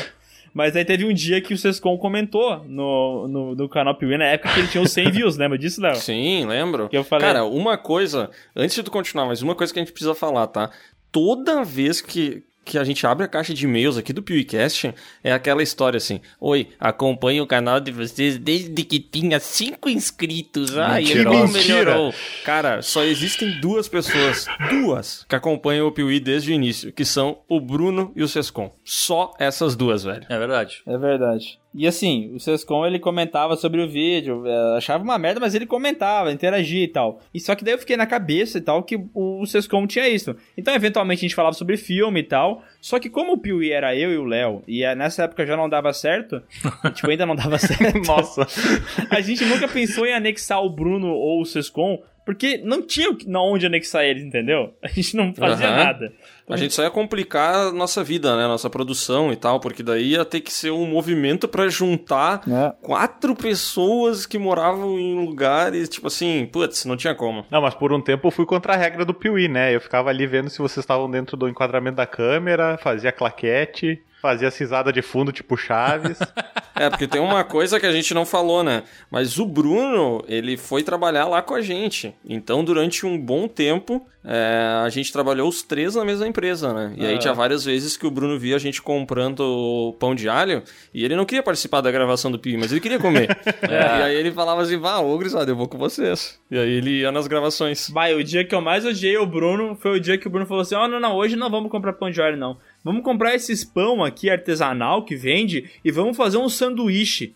E, velho, é o pão mais duro que eu já comi na minha vida. Ele tinha uma crosta em volta que era impossível de mastigar, velho. É, foi naquele dia que teus dentes ficaram tortos e tu precisou usar aparelho, né? Exato. Pra quem, não, pra quem não sabe, pega os primeiros vídeos do filme aí. Tem uma vaga de estacionamento entre os meus dentes. Dá pra. Cabe uma pessoa ali deitada, eu acho. Bom, e daí avançou mais um pouquinho e, cara, mas o Piuí, até esse primeiro momento, não dava certo. Era essa, essa é a nossa realidade. E a gente parava de fazer porque não dava, né? Tá, meu, mas assim, ó, todo mundo tá pedindo aqui, todo mundo, duas pessoas, quan- quando que o negócio virou e vocês falaram, ah, meu, eu vou investir nisso aqui agora e vou parar de trabalhar pros outros? Bom, foi no fatídico dia que o Léo percebeu que a gente tinha que fazer coisas de assuntos que estavam em hype. Que estavam no hype, senão não ia dar certo, né? Bom, a gente ficou aquele bom tempo longe da, do Piuí e cinco meses sem fazer porra nenhuma, né? E daí a gente falou, vamos voltar. Mas daí eu tava trabalhando como freelancer em casa e por incrível que pareça eu tava ganhando mais dinheiro do que eu traba- ganhava trabalhando pros outros. E daí eu falei assim, meu, quer saber? Bom. Se é pra fazer esse canal, vamos fazer direito. Vamos fazer bonito, vamos fazer família. Então eu vou comprar. Garboso. É, isso aí. Falei, vou comprar uma câmera. Fui lá, comprei uma câmera T5i da Canon. Falei, deixa que eu pago, não tem problema, vou usar isso pra outras coisas, vou usar pros meus clientes também. Nunca usei pra nenhum cliente, mas tudo bem, eu falei que queria. e, e, e a gente agora tinha uma câmera, né, Léo? A gente poderia gravar com uma câmera. E daí a gente organizou, organizou os roteiros, veio aqui, arrumou o cenário, parede azul e tal. Mudou, era parede escura no fundo, na, antigamente, daí virou uma parede azul, porque era a parede que já tinha no meu quarto, né?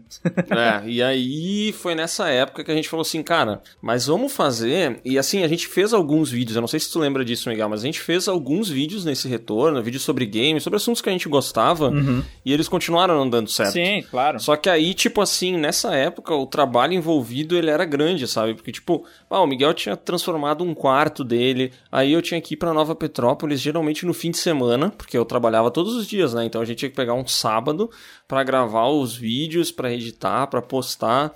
E aí a gente fez uma meia dúzia de vídeos que deram tipo 50 visualizações. E chegou uma hora que a gente falou assim: meu, ou dá certo ou não tem como a gente fazer.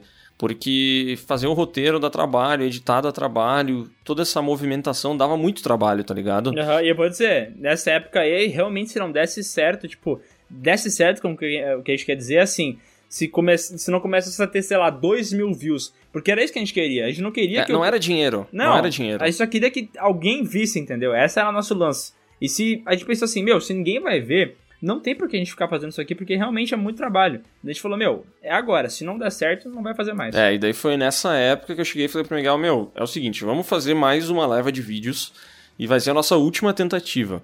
Mas vamos fazer umas Não, paradas não que tem isso. chance de dar certo.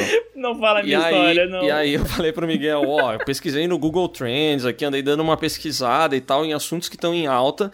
E eu aposto todas as minhas fichas que o filme A Freira vai fazer muito sucesso, velho. Porque brasileiro adora James Wan, gosta desse tipo de terror. Puta, tem tudo pra dar certo e tal. Eu descobri que existe um demônio chamado Valak. Cara, esse aqui é o vídeo, velho. E aí o Miguel me falou assim, meu... Eu tive uma ideia. Eu tive uma ideia também, meu. Que é o seguinte: as eleições estão chegando, cara. As eleições estão chegando. Calma. As eleições É muito chegando. história, meu, meu Deus. Tá todo mundo falando das eleições, velho. E outra coisa, sabe o que mais tá todo mundo falando? Filme de herói. Marvel, então, o que, que eu pensei? O que, que eu pensei, meu? Vamos pegar os candidatos à presidência do Brasil e vamos fazer assim, meu, e se eles fossem heróis? Quem seria? Quem seria o Bolsonaro? Quem seria o Lula? Ou o Haddad, que na época a gente nem sabia quem ia ser candidato ainda. E aí eu falei assim, pá, Miguel, mas será que. Será que essa parada de político vai dar bom e tal? E ele disse: Meu, eu aposto nisso. Já viu, né? E daí eu falei: Beleza, então vamos fazer os dois vídeos. E aí a gente fez o vídeo da Valak e o vídeo dos, dos, candida dos candidatos à presidência como heróis, né? E aí foi nessa, nesse período que o Piuí deu certo com o vídeo dos candidatos à presidência. Cara, Não, a gente lançou o vídeo da Valak, né? Que aliás é um vídeo que as pessoas podem olhar até hoje. Que esse vídeo não é ruim, não, tá? Tá, é. Ele é um vídeo que tem. Ele tem coisas muito boas ali. Só o filme é ruim, né? Não envelheceu mal, então. Não, não ficou datado.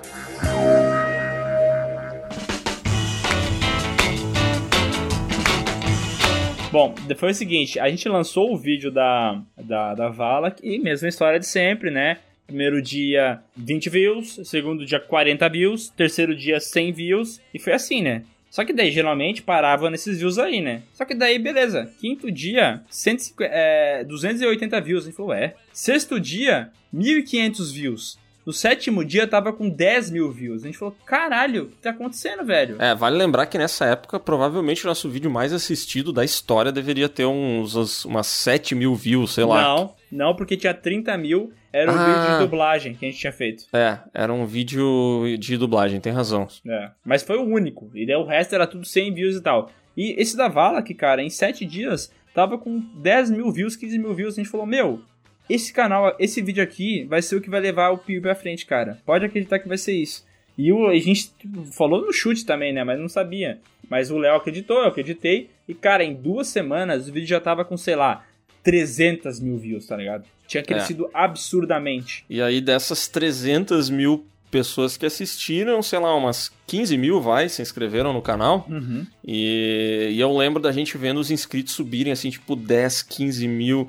E a gente, tipo, maluco. Cara, era uma época que a gente ficava atualizando o navegador o dia inteiro e se mandando print, tipo assim.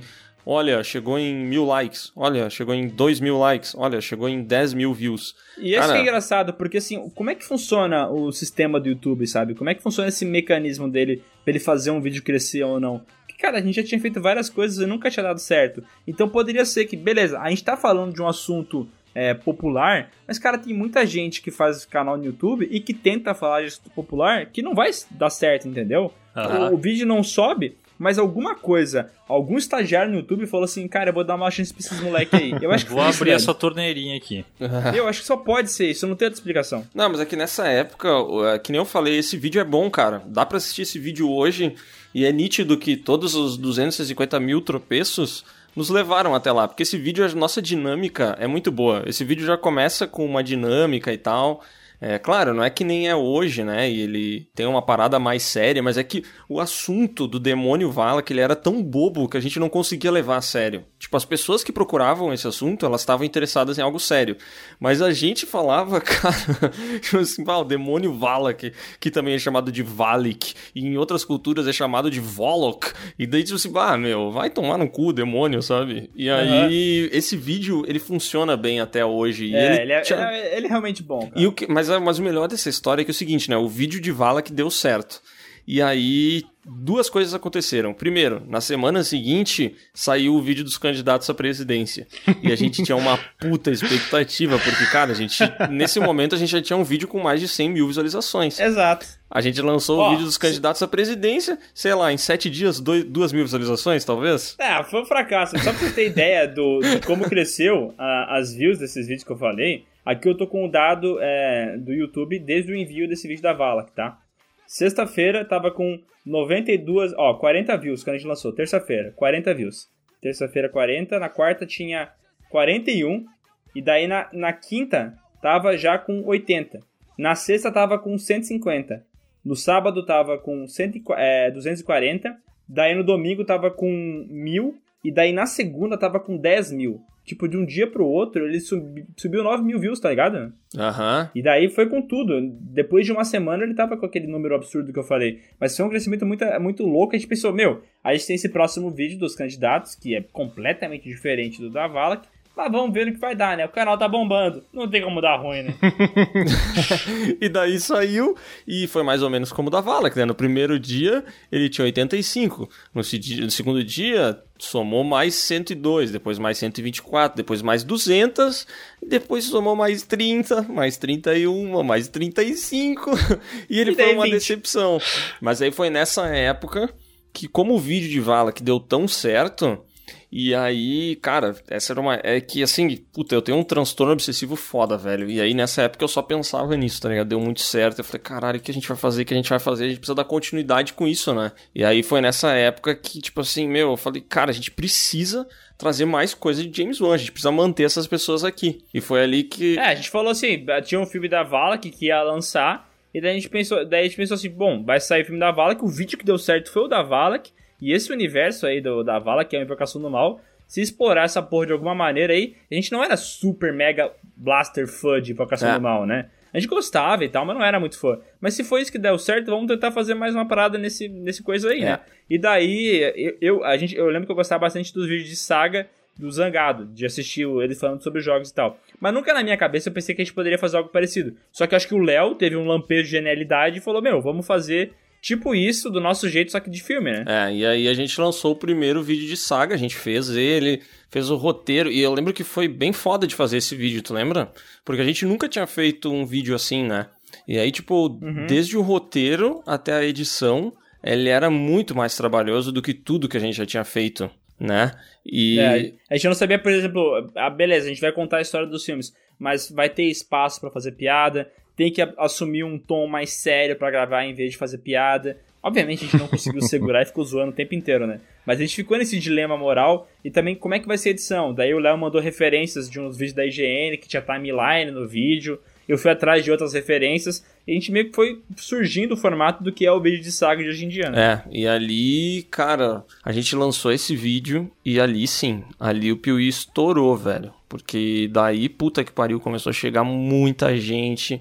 E o vídeo de saga, cara, ele deu muito certo. E é bizarro, porque a gente lançou esse vídeo e ele falava sobre o filme A Freira, se eu não me engano. E nenhum de nós tinha assistido o filme A Freira, porque o filme nem tinha sido Não. lançado ainda quando a gente quando a gente fez o vídeo, tá ligado? Tipo, eu lembro de pegar informações vazadas da internet sobre o roteiro do filme e daí, bah, umas paradas muito obscuras, assim. E a gente lançou, tanto que o vídeo tem vários erros, tá ligado? Uhum. Mas, cara, ele deu muito certo e já naquela época, esse primeiro vídeo de saga a gente dividiu em dois.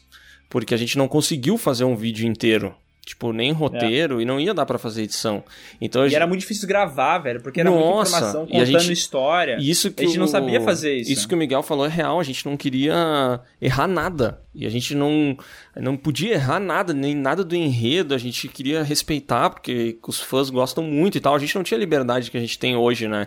Então a gente demorava, sei lá, quanto tempo pra gravar esse vídeo de 16 minutos, Miguel? Umas duas horas? Duas horas. Teve um, eu lembro que o do Alien, duas horas e 40, velho. Era muito tempo É, gravando. era duas horas e 40 pra gravar Meu um vídeo Deus. que virava 20 minutos depois, assim. Putz. Então, bah, era muito ruim, tá ligado? Só que daí a gente lançou a parte 1 e, cara, toda aquela galera ficou esperando a parte 2, tá ligado? Então, a partir dali, a gente sabia que tinha que seguir no mesmo rumo. E dali em diante, a gente começou a fazer os vídeos de saga e começamos a fazer muitos vídeos focados no público de terror, né? É. E daí a gente conseguiu manter a galera. Tá, e aí quando o canal começou a dar certo, como foi tomar a decisão de largar o emprego formal pra se dedicar só ao Piuí? É que assim, é, dar certo também é relativo, né? Porque o, o Piuí nunca teve é, público suficiente pra gente monetizar o canal. Então, quando deu esses dois estouros de vídeo, e a gente começou a engrenar e começou a dar certo, a gente fazia um vídeo por semana, e uma semana era saga, na outra semana era lista. Porque a gente não.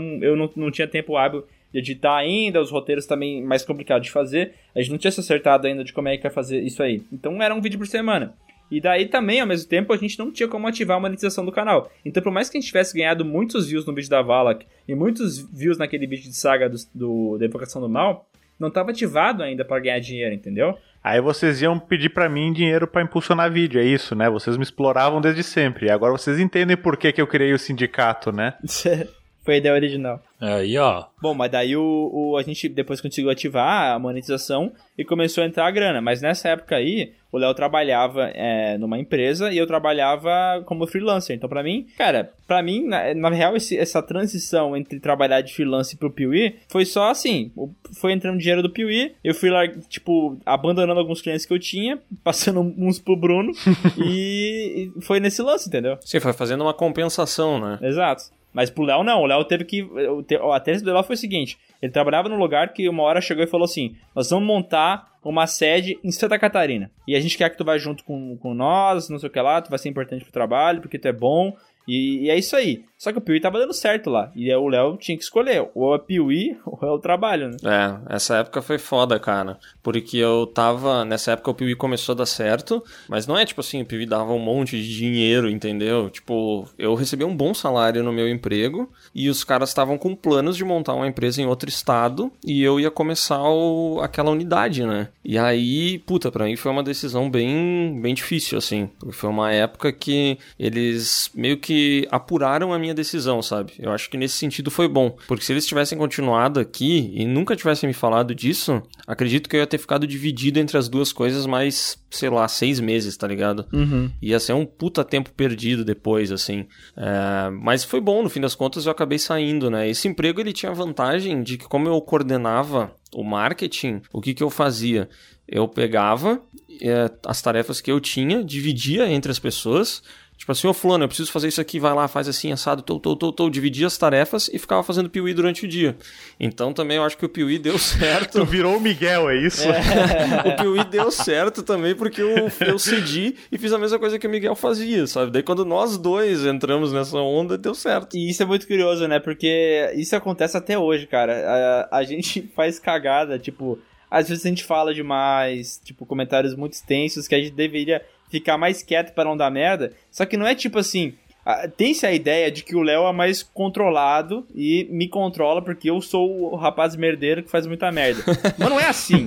Não é Não, não assim.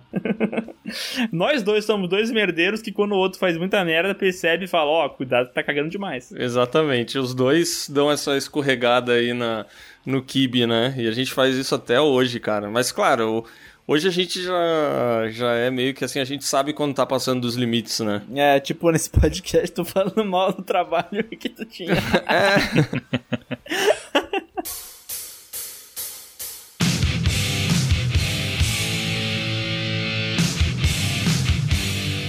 Quando é que surgiu a ideia de criar o podcast e qual foi a sensação de ver ele no top 50 do Spotify? Bom, é, isso a história do podcast é muito da hora, porque assim, o Piuí já tava dando bastante certo, a gente já fazia bastante views mensais e tal, assim, tava dando tudo certinho, o Léo já trabalhava só no Piuí e tal. A gente falou, meu, a gente... E também já tinha dois vídeos por semana, né, que eram um de lista e um de saga na quinta-feira. É. E daí a gente comentava assim, ah, a gente podia expandir o canal mais, porque ah, uma coisa que é muito verdade, a gente fala isso até hoje, o vídeo, ele é muito um produto, assim, que ele é editado, ele tem o assunto que tem que rolar.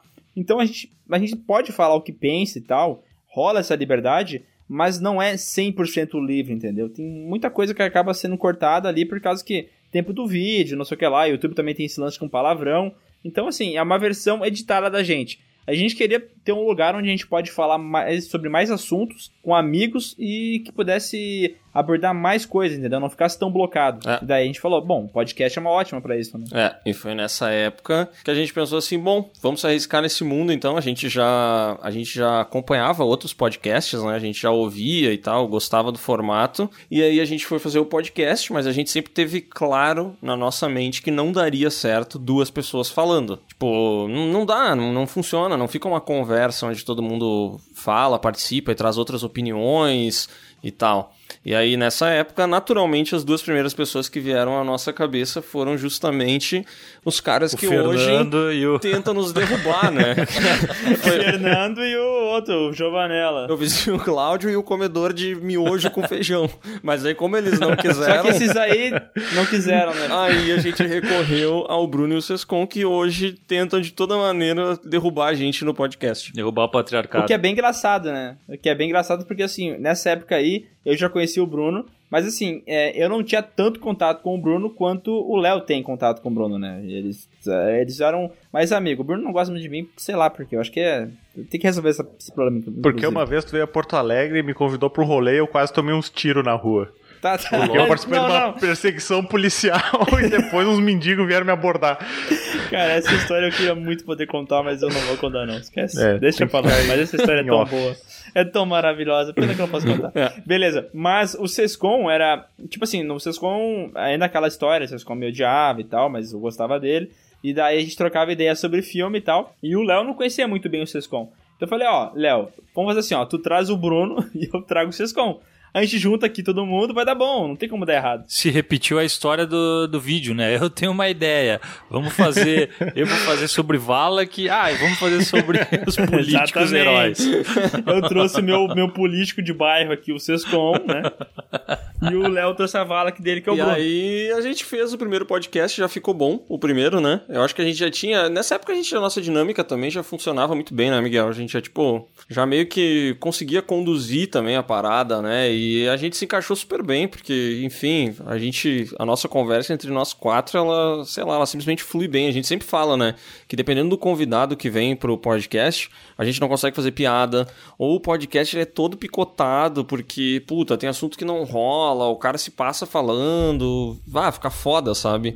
E aí, sei lá, entre nós quatro, o pessoal costuma falar que gosta mais e tal, mas é porque realmente o papo entre nós quatro funciona muito bem, né? E é muito engraçado isso também, né? Porque a gente foi aprendendo com o tempo. Porque assim, beleza, a gente sabia como faz vídeo, a gente já sabe como faz hoje em dia. Eu acho que o canal Piuí é muito bom em tudo, todas as paradas que a gente faz, ele, ele realmente funciona. Só que quando a gente começou com o podcast, a gente nunca tinha feito antes, então não sabia muito dinâmica de fala, como introduzir assunto, é, o tempo de pausa quando alguém tá falando, o outro esperar. Então, assim, o primeiro podcast, ele ainda funciona, ele não, não, não, não tá ruim, mas é, a gente tava meio atrapalhado ainda, não, não Sim. sabia muito bem como fazer. E a gente foi aprendendo, eu acho. Assim, hoje em dia a gente grava, quando um fala, o outro espera, se não deu pra entender, repete pra repetir. Se viu que se, se viu que se enrolou, a pessoa repete a palavra pra falar de novo, entendeu? Isso aí eu acho que é uma parada bem, bem da hora de aprendizado, sabe? Ah, é bem natural, né? E a pergunta também falava ali, o que que era, Bruno? Qual foi a sensação de vocês ao ver o podcast no top 50 do Spotify a primeira vez? Ah, eu acho que foi surpreendente, mas é diferente, né? Porque o podcast ainda é um negócio meio embrionário, parece, né, cara?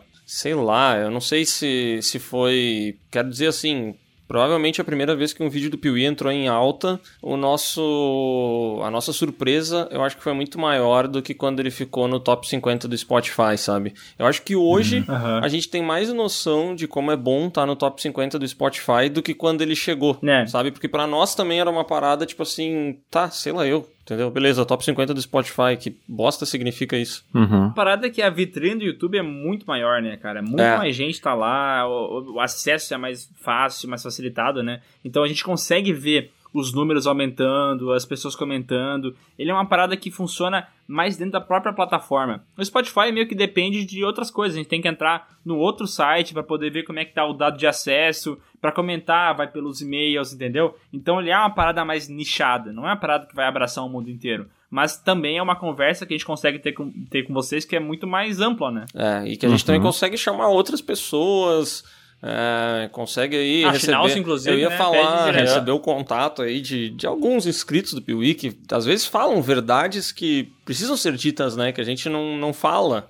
Então ele tem esse espaço, assim. Oh, mas uma parada que é interessante falar é que hoje a gente entende melhor esse negócio do Spotify, justamente porque o PewCast está em outras plataformas e, francamente, dá vontade de arrancar ele de todas as outras. né? Porque elas são todas uma bosta. Nossa, o Deezer é muito bugado, não te dá dado de acesso nenhum. Tu não sabe se as pessoas estão ouvindo lá, porque eles simplesmente não te dão esse- essa informação, entendeu? É, e aí prejudica muito a gente, cara. É muito ruim. Tá só largando esse aviso aí, pessoal que ouve no Deezer. Pode ser que um dia, se a plataforma deles não melhorarem, o PewCast saia de lá, tá? Abraço. Cara, tem uma pergunta interessantíssima aqui. Quais os próximos passos do canal? Collabs, novos quadros? E fale um pouquinho da live, como é que vai ser. Olha aí, rapaz. Não sei se vai ter passado já, na real. não, a né? live vai ser dois dias Um dia de- depois? É, um dia depois desse podcast. Exatamente. Bom, é, eu acho que os próximos planos a gente meio que estabeleceu que assim, a gente tá numa crescente foda, né? Muito view. Vendeu o canal. É, inclusive, a gente recebeu um e-mail pedindo pra comprar o canal, tá? Ah, é, isso aconteceu, né? Sério? Uhum. Mas, né, vendemos por pouco, né? Devia ter pedido um pouco mais, né? Porra. É, mas tu tá feliz com o teu cockpit aí, né? Pô, é a melhor troca da minha vida, porra. Ah, tá reclamando de barriga cheia, né?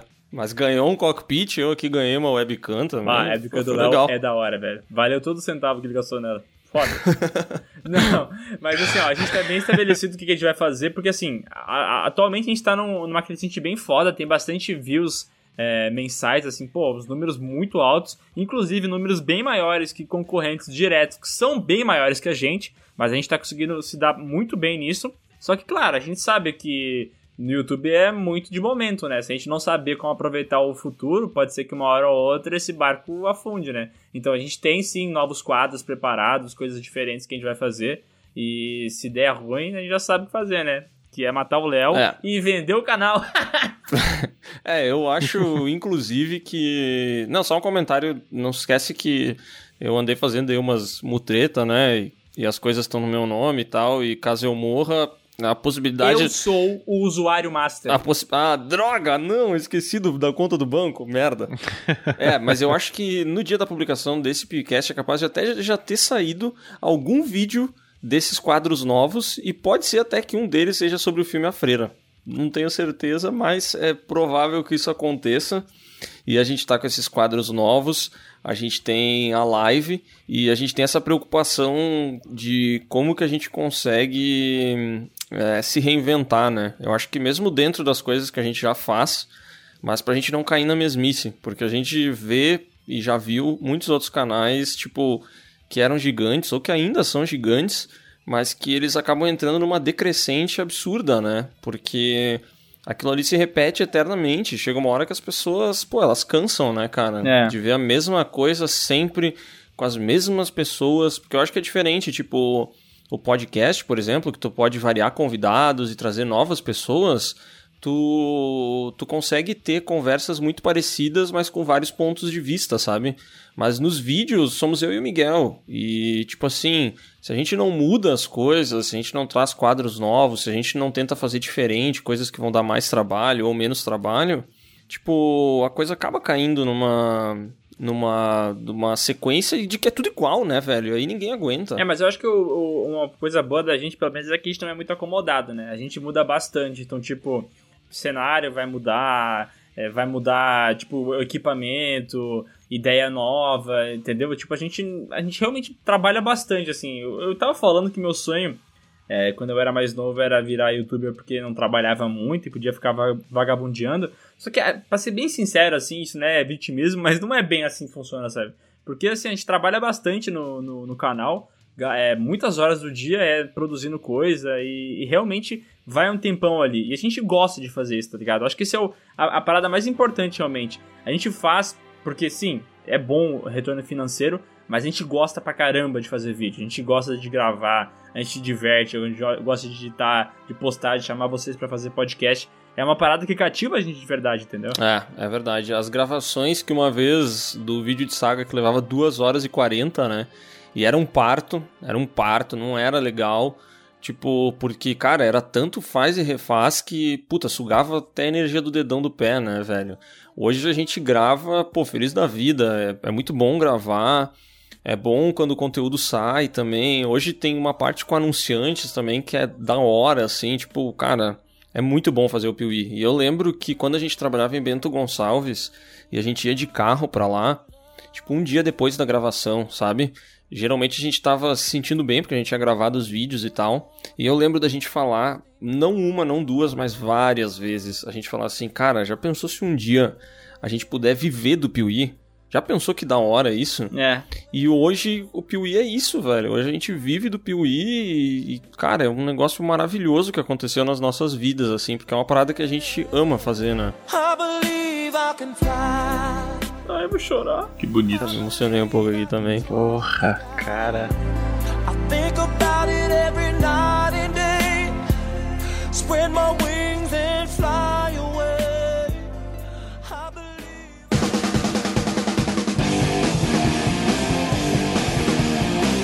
Ah, pediram como é que vai ser a live também, né? Cara, a live do Piuí vai ser incrível, né, velho? Porra, cara. Ah, Vai ter vários quadros incríveis. Vamos interagir com o pessoal aí de casa. Você aí de casa, Ó. você vai participar da live. Ó, digo assim, ó, três coisas da hora que vão ter na live e que a gente não tem hoje. Vai ter o... Vocês com o Bruno, Miguel. Seja membro do, do, do Piuí já, já vai estar no ar. Vai ter cenário novo e vai ter interação com as pessoas. Mas isso a gente já faz hoje, né? Mas foda-se, eu precisava falar alguma outra coisa pra fechar os três itens. Mas vai ser uma live da hora, vai ser uma live da hora. Podia ter falado do Bruno, velho. O Bruno vai estar na live, pô. O Bruno vai estar na live, o Sescon vai estar na live. Pô, é, é verdade aquela promessa de que o Sérgio ia fazer o churrasco da live Churra- não? Ele vai, ele vai, ele vai fazer o churrasco sim. Ah, achei uma costela bem salgada. Essa larga ele na minha vai mão. meter o churrasco pra Larga nós, na cara.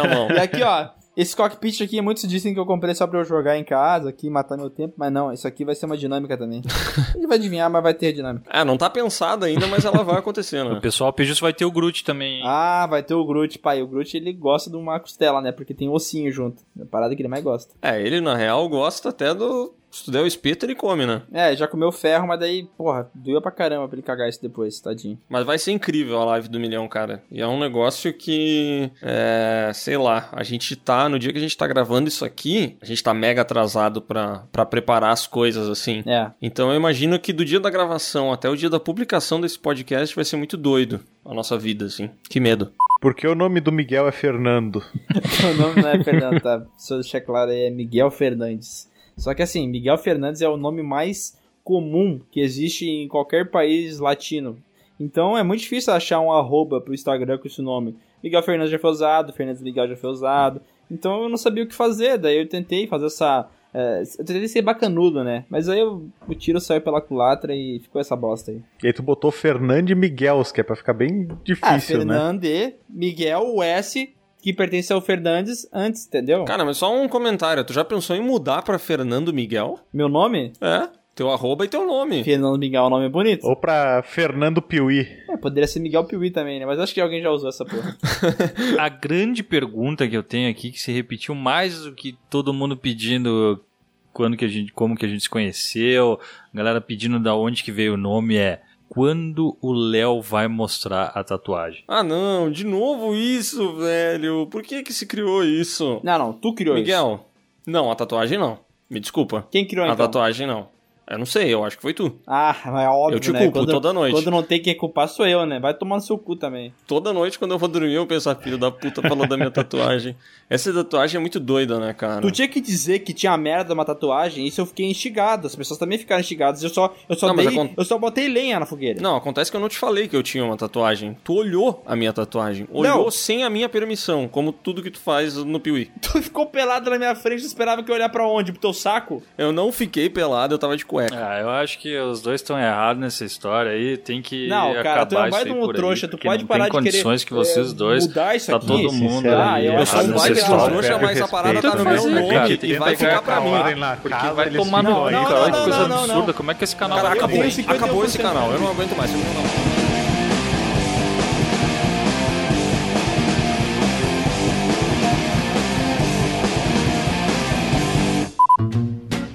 Tem um que perguntou quando é que a gente vai fazer um podcast sobre esporte. Ah, eu acho que dá pra fazer. Eu acho que dá pra fazer porque a gente tem gostos bem distintos, né? Eu sei que o Léo gosta bastante de futebol, é, mas o, o Bruno também é um, é um tenista, né? Ele é amigo do Guga. Isso, Guda. Então, poderia, poderia trazer isso aí, cada um tem um esporte que gosta, eu acho que seria da hora. É, podemos fazer um mata-mata do melhor esporte os tempos. tudo, tudo a gente resolve assim, né, cara? Não, mas daí são três caras que gostam de futebol, não vai dar, né, pô? Não, mas não adianta também a gente decidir alguma coisa e depois alguém ficar falando, ah, porque quem era o melhor herói de ação era o Bah, Stallone. é foda isso, Ah, cara. era- O Léo não consegue aceitar nenhuma decisão que a gente tem nesses negócios, velho. Nenhuma ele aceita. Não, eu aceito aquela que a gente definiu que o que o melhor herói era o Sylvester Stallone, aquela lá pra mim tá de boa, velho. Agora as outras aí eu já não sei.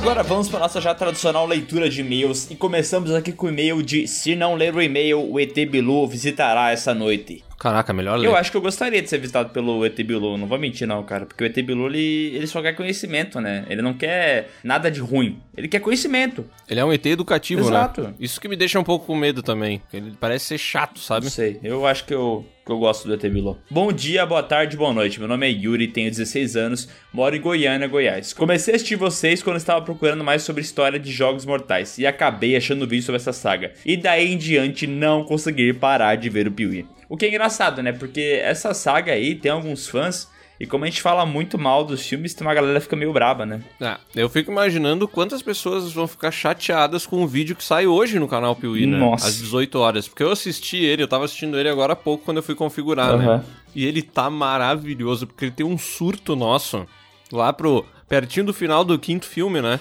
Tem um momento assim o- de, o- de ódio tão genuíno, é tão bonito de ver, sério. Ah, é, o ponto é o seguinte, se você ver o vídeo você vai perceber. No momento que eu falo assim, ó, eu não preciso enfiar o dedo no cu pra saber o que eu comi no dia passado, dali em diante, É. até o final é o ódio puro, é o ódio É. no seu estado genuíno.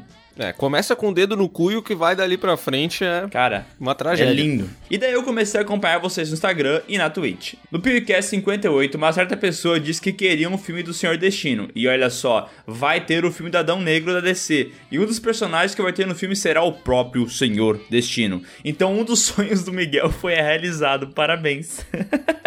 Parabéns, Miguel. Esse grande sonho aí, com certeza a tua vida vai ser muito melhor depois disso, né? Finalmente eu vou poder dormir uma noite sem ter esse mesmo sonho, né? Porque tava repetitivo demais já. Que sorte. PS1, ignora os erros de português. PS, eu já vou dar um PS pra ti, tá, Yuri? Várias vezes eu me perdi aqui no meio do e-mail, desculpa. Então, você ouvindo ele não vai perceber esses erros, por quê? Porque o Donês edita, mas eu me perdi. PS2, The Rock será o Adão Negro. Não, não, não, não. Não é o The Rock, é o Dwayne Johnson. Não é o The Rock, É, são não confundam as coisas, né? pessoas diferentes. PS3, estou ansioso pelo podcast de merda. É bom, né? Ah, Pewcast. É quando as pessoas falam Pewcast de merda, é meio que todos eles são, né? O Pewcast de merda. É, não, é- não tem nenhum grande assim, PewCast também. Não sei se você já percebeu assim. Ah, um que tu fala, nossa, esse episódio aqui é bom, muito bom. É, é, vai ter o Pewcast sobre merda, né? Porque o Pewcast de merda, eu diria que esse aqui é um Pewcast de merda, Tu né? diria que é um pleonasmo? Diria. Então, passa o e-mail, vai. Pleonasmo é, é quando tu quer... Tu tá falando como se a coisa fosse séria, mas tu tá ironizando ela, né? Né, acho que é. E vamos agora pro e-mail podcast 59 da Maria Ferreira. Olá, o meu nome é Maria, tenho 19 anos e sou de Portugal. Opa, olá, meu nome é Maria, tenho 19 anos e sou de Portugal. Ah, agora sim. Queria dizer que amo os vídeos do Piuí. Fico sempre ansiosa para assistir. Adorei o novo quadro de filmes top e estou só à espera de Bastardos Inglórios e Matrix, que são meus filmes preferidos. Olha só. E ontem teve o Filmes Lixo, né, meu? Filmes lixo, né? Com Vingadores, que teve o maior clickbait da história do canal POV. Ai, Cara. a gente enganou todo mundo, foi E maravilhoso. caíram que nem uns patos, porque o que tu mais vê no comentário é Ai meu Deus, a Chiquinho falou mal do filme da Marvel. E aí tu vê o quanto as pessoas são fãs, né? Porque elas já chegam assim, tipo, se fosse o filme da Marvel, eu já estava me desinscrevendo do canal. É, nossa, vai dormir. Ó, vamos continuar aqui. O PewCast é maravilhoso, é o único podcast que escuto. Sugestão de podcast dos melhores filmes de carros e das melhores heroínas e vilãs do cinema. Eu não sei se deu pra entender, porque o meu, o meu português ele é do interior, sabe? Então ele às vezes fica um pouco Não, carregado. do português de quem comeu um purê de batata e esqueceu de engolir, né? É, mas é assim, ó, ela sugeriu os melhores filmes de carros e sugeriu as melhores heroínas e vilãs do cinema. São, os dois são bons temas, né? Mas pra isso a gente precisa de uma presença feminina, né? Tem que falar de novo com a nossa amiga que já participou de Dark pra ver se ela volta. E a Talarico. A Talarico que, né, só promete, né? Nunca vi. Não, não, a Talarico já tá certo, é só convidar que ela vem. Aham, sei. Só pra fechar aqui, ela diz: Quando posso, assisto também as vossas lives. Cá em Portugal, às vezes fica um pouco tarde para assistir. Miguel é o cena do simulador. E Léo, vamos terminar American Horror Story sem pular nenhuma temporada, ok? Adoro vocês. Beijos e abraços para todos. Quer fazer um comentário sobre o meu português? Cara, eu tô começando a não entender mais nada, mas tudo bem. Eu acho que tu Tá, tem, eu vou- tu eu tem que não, brilhar, tu tem que fazer. em- Tu faz, faz tua... Não, não, não, não. Eu não quero te podar, entendeu, Léo? Eu não quero depois tirar a tua habilidade de fazer o sotaque aqui e tu dizer que tu perdeu uma habilidade por causa de mim. Tá, tá bom. Eu vou, vou, vou terminar isso aqui em português de Portugal. PS, obrigado, Léo e Miguel, por responderem minhas mensagens. Talvez não se lembrem de mim. Léo já arranjou sua porta, tava parecendo The Shining. Miguel, adorei conversar com você sobre Fórmula 1. Aquela corrida de Monza foi louca. E o Léo um dia ainda vai adorar Fórmula 1. É só insistir até ele não aguentar mais. Brincadeira. O meu Instagram é arroba mjsf.2509. Me sigam lá, por favor. Meu Deus do céu. Fica o merchan aí pra quem quer Meu seguir, Deus, né? MJSF2509. E assim, não por nada, mas é meio ruim, né? Faltou um ponto antes do Ah, tem um 2519. ponto, né? Desculpa, tem um ponto. É meio ruim, né? Pô, dificulta um pouco aí a procura. Melhor isso aí. o conselho aqui do coach. E, e- isso, cara, que tem um Fernando e Miguels, né? De arroba. Detalhe. E agora vamos para o e-mail Vampiros Indignado. Prezado, sou fã do trabalho de vocês e já os acompanho há um bom tempo. Vocês são fodas. Comecei a ouvir o PewCast há pouco tempo e estou gostando muito. Porém, venho aqui expor minha indignação diante de vossa avaliação sobre o filme Vampiros, aquele com James Woods. Porra, esse filme é foda pra caralho. Claro que não podemos ser tão críticos, pois se trata de uma obra de 97. Os efeitos de hoje, os efeitos hoje estão bem toscos, mas na época que foi lançado ele era muito foda. Aluguei na época da fita cassete. Anjos da Noite também foi injustiçado. Puta filme bom. Anjos da Noite também. Ah, vou repetir, tá? Também- Vou repetir. Anjos da Noite também foi injustiçado. Puta filme bom. Aí eu preciso falar pra ele, quando a gente gravou esse podcast, eu comentei, eu nunca havia assistido nenhum filme de Anjos da Noite. Hoje eu assisti os cinco. E eu posso falar, bom não serve pra nenhum, Nenhum. cinco. O primeiro tu pode falar assim, ah, legal, ok, eu até aceito dizer que é legal. Beleza, tem todo aquele lance de memória afetiva, você viu quando lançou no cinema, você gostava das cenas, mas bom. Ah, E assim, tem uma diferença bem grande entre bom e entre puta filme bom. Sabe o que é um puta filme bom? Não é Anjo da Noite, né? Não, não, não. Puta filme bom é tipo, sei lá, o meu amigo Enzo, um, um desafio em Ah, toque. um desafio um... em toque é um puta filme bom. Enzo também. Não falaram sobre Drácula 2000. Ele não é tão ruim assim. Desculpa, a gente só esqueceu, na verdade. é, esse aí foi só esquecimento. Não me mesmo. perdoei até agora por não ter notado que Alucard é Drácula ao contrário. Meu nome é o Deus. Ah, mudamos a vida de uma pessoa, não acredito. Cara, esse louco não jogou o Drácula, o Castlevania do PlayStation 1, né, velho? Putz. Não, nossa, agora ele teve a revelação da vida dele, né, cara? Se ele tivesse no autoescola e tivesse fazer o teste de visão, ele teria descoberto.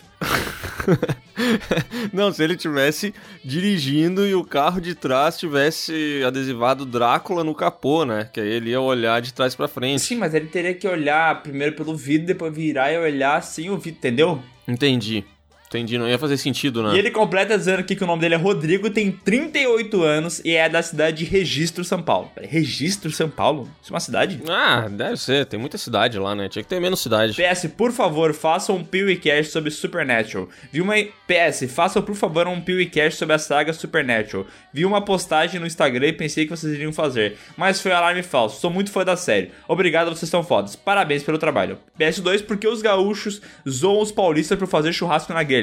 Essa é pro Léo. E aí, Léo? Ah, mas é que esse daí é um preconceito que era. Acho que ele já tá passando aqui no sul, né, cara? Mas uma vez aqui, tipo assim. Pega 10 anos atrás, Miguel. Ninguém aqui fazia churrasco em grelha, né? Ah, É uma parada que não existe. Todo mundo falava que churrasco em grelha não é tradicional, tá errado e tal. Mas hoje em dia tem muita gente que usa grelha Cara, aqui. Esse é o famoso bairrismo de arrombado, né? Porque, mano, tanto faz o lugar que tu vai fazer o churrasco, faz no teu rabo que não importa, entendeu? Então os caras vêm falar assim: não, não pode fazer na churrasqueira, tem que fazer um buraco no chão, enfiar os espetos e fazer o churrasco vertical, que é assim que os gaúchos comem. Ah, meu, vai dormir, tá ligado? Mesma É, coisa. não, eu acho que não, assim, tem, tem outros preconceitos que tem aqui no sul com o churrasco paulista que aí eu acho que talvez eles façam sentido, que é tipo assim, o paulista gosta muito de picanha, né? E reza a lenda que churrasco de paulista durante muitos anos era só um pedaço de picanha, bota lá e deu e às vezes ainda deixa passar. E, e picanha é mais fácil de preparar do que outras carnes, né, cara? É que assim, a não picanha tem muito mistério. é bem facinho, né? Tu faz um medalhãozinho lá, bota a sal, ela vai ser macia, vai ser saborosa, mas não, não requer um, um- uma especialidade suprema em... É, mas esse lance todo vem porque antigamente a melhor carne do Brasil tava aqui no sul, mas hoje em dia já tem boi bom em tudo quanto é lugar aí. Mas aí isso fica pro podcast de churrasco, que um dia vai existir, se Deus quiser. Nós vamos chamar um especialista aqui, eu, e podemos chamar outros especialistas também. O meu único... O teu pai? Ah, meu pai é um especialista. Meu único problema com paulista, na verdade, é nome de cidade, né? Já falei que eu odeio, né? Itamanhagunga, não dá. Agora vamos primeiro o PewCast comemorativo de um milhão, aleatório, e-mail de assunto aleatório. Legal. Eu não entendi muito bem o e-mail, mas tudo bem, aqui a gente já não tem mais critérios, Deve ser né? uma coisa aleatória, eu acho. Ah, entendi. Olá, pessoas. Aqui é o Hudson Maiatan. Tenho 30 anos, sou de São Luís, Maranhão e fã de vocês desde a Casa das Sete Mulheres. Na verdade, estou me referindo a vocês gaúchos, mas o canal Piuí também é legal. Entendeu a sacada? Quando teve a Casa das Sete Mulheres, cara, a novelinha da Globo. Sim. Era legal. Lembro. Tinha um, o grande Werner Sherman. Sherman. Isso, isso aí. Teu vizinho aí de Você não novo. sabia? Eu vou fazer uma coisa, tá? É, o Vernon Schirman, na época, ele era famosíssimo pela, por essa novela aí. Ele veio aqui em Nova Petrópolis no Festimalhas. Pra quem não conhece, Festimalhas é o festival das Bah. malhas de Nova Petrópolis. E ele fez uma foto com a minha mãe. Caraca! E olha que curioso, quando eu trabalhava numa agência muito ruim, eh, junto com a minha excelentíssima, a gente disputou a conta do Festimalha. Uma vez a gente foi aí, mas infelizmente não ganhamos. Disputando a conta do Festimalhas. Imagino vocês com Que merda, né? uma armadura, uma Claymore na mão, sentando a graxa em todo mundo. Que bonito. É, mas vamos seguir aqui no e-mail do Hudson. Gostaria de parabenizá-los pela importante marca de um milhão de inscritos alcançado no YouTube e ainda parabenizar os piuizeiros inscritos pelas excelentes estatísticas que trazem ao canal. Eu notei há algum tempo que vocês lançam vídeos no mesmo horário que outros grandes canais do YouTube, inclusive muito maiores do que o de vocês, com pelo menos quatro vezes mais inscritos, mas seus vídeos chegam a ter três vezes mais visualizações, três vezes mais likes que os concorrentes nas primeiras horas. Cara, olha só. é, tem um meme do Sérgio Berranteiro que fala assim, ó, aqui tem coragem. E eu acho que é o que define bem o que a gente faz, tá ligado? Porque esse lance de lançar o vídeo no mesmo horário dos, dos concorrentes, entre aspas, aí, isso aí não é de agora que a gente tá fazendo bastante view. A gente faz essa parada Uhum. lá desde o início, porque para nós era o melhor jeito de É. organizar os horários dos vídeos. Entendeu? Então se tinha gente lançando naquela hora, a gente falou, tá bom, acontece. Uma hora a gente vai passar. e passou. Certamente por isso que tanta gente sempre comenta que recebeu sugestão aleatória de vocês. Ocorreu comigo também e nem me lembro mais quando foi o primeiro vídeo. Portanto, agradeço aos piuizeiros fanáticos por trazerem relevância ao canal e assim colocá-lo na minha vida. Caraca, o louco fez uma. Ele abriu o Analytics e, e foi, Mas é né? que tu vê, né, cara? Esse cara é um estudioso. Ele não apenas chutou as coisas, ele bateu os dados, configurou com os analytics e percebeu que isso vinha de acordo com a base do YouTube pra conquistar novos fãs para novos canais. Provavelmente ele trabalha em algum canal da concorrência. Ou talvez ele seja o cara que aprova os vídeos do Piuí, pra ver se vai ganhar monetização ou não. Ah, olha aí, E rapaz. daí pode ser ele que ajudou o Piuí a dar a volta por cima, entendeu? E não que a gente é bom, sacou? Maravilhoso, maravilhoso. Ele que bo- botou assim, sugerir em tudo quanto é lugar, marcou uma caixa lá. É, né? tem uma caixa no YouTube assim na hora de sugerir em tudo que é lugar. Marca ela. É, isso é só, só o pessoal que trabalha lá que tem acesso a essa caixinha, Aham. né? Ó, PS1, aqui no Maranhão se faz churras de peixe, sim, especificamente de tambaqui bem carnudo pra comer tomando uma jussara bem grossa. As barbaridades. Cara, um tambaquizinho bem carnudo com uma jussara bem grossa, o que tu me Ah, a disse? Jussara bem grossa negativa. Bah, Jussara, tu chega perto dela e fala, ô Jussara, vai tomar no cu! Grossa, bicha. Não Deus dá bom dia pra Jussara, pelo amor de Deus. PS2, o melhor videogame já inventado. E PS3, Piuí significa prazer e sofrimento. Então, já que não querem mais fazer sagas de merda por um bom tempo, sou a favor da saga 007 e seus 315 Ah, tá, filmes. tá, tá, tá, pera, pera aí. 007 tem sua importância pro cinema, é legal, é da hora. Mas assim, desses 25 filmes, uns 16 são uma bomba, né? É, e a gente teria que começar agora pra ver se a gente acaba ela até o fim de 2021, né? Tomara. Com os vídeos Tomara, ali. vamos fazer agora já. Léo, seguinte, live do milhão, cancela, vem gravar Saga 007. Marcelo, vão. 007. Vou começar a assistir os filmes hoje. Termino, calculo que por dezembro já tenha assistido todos. Boa.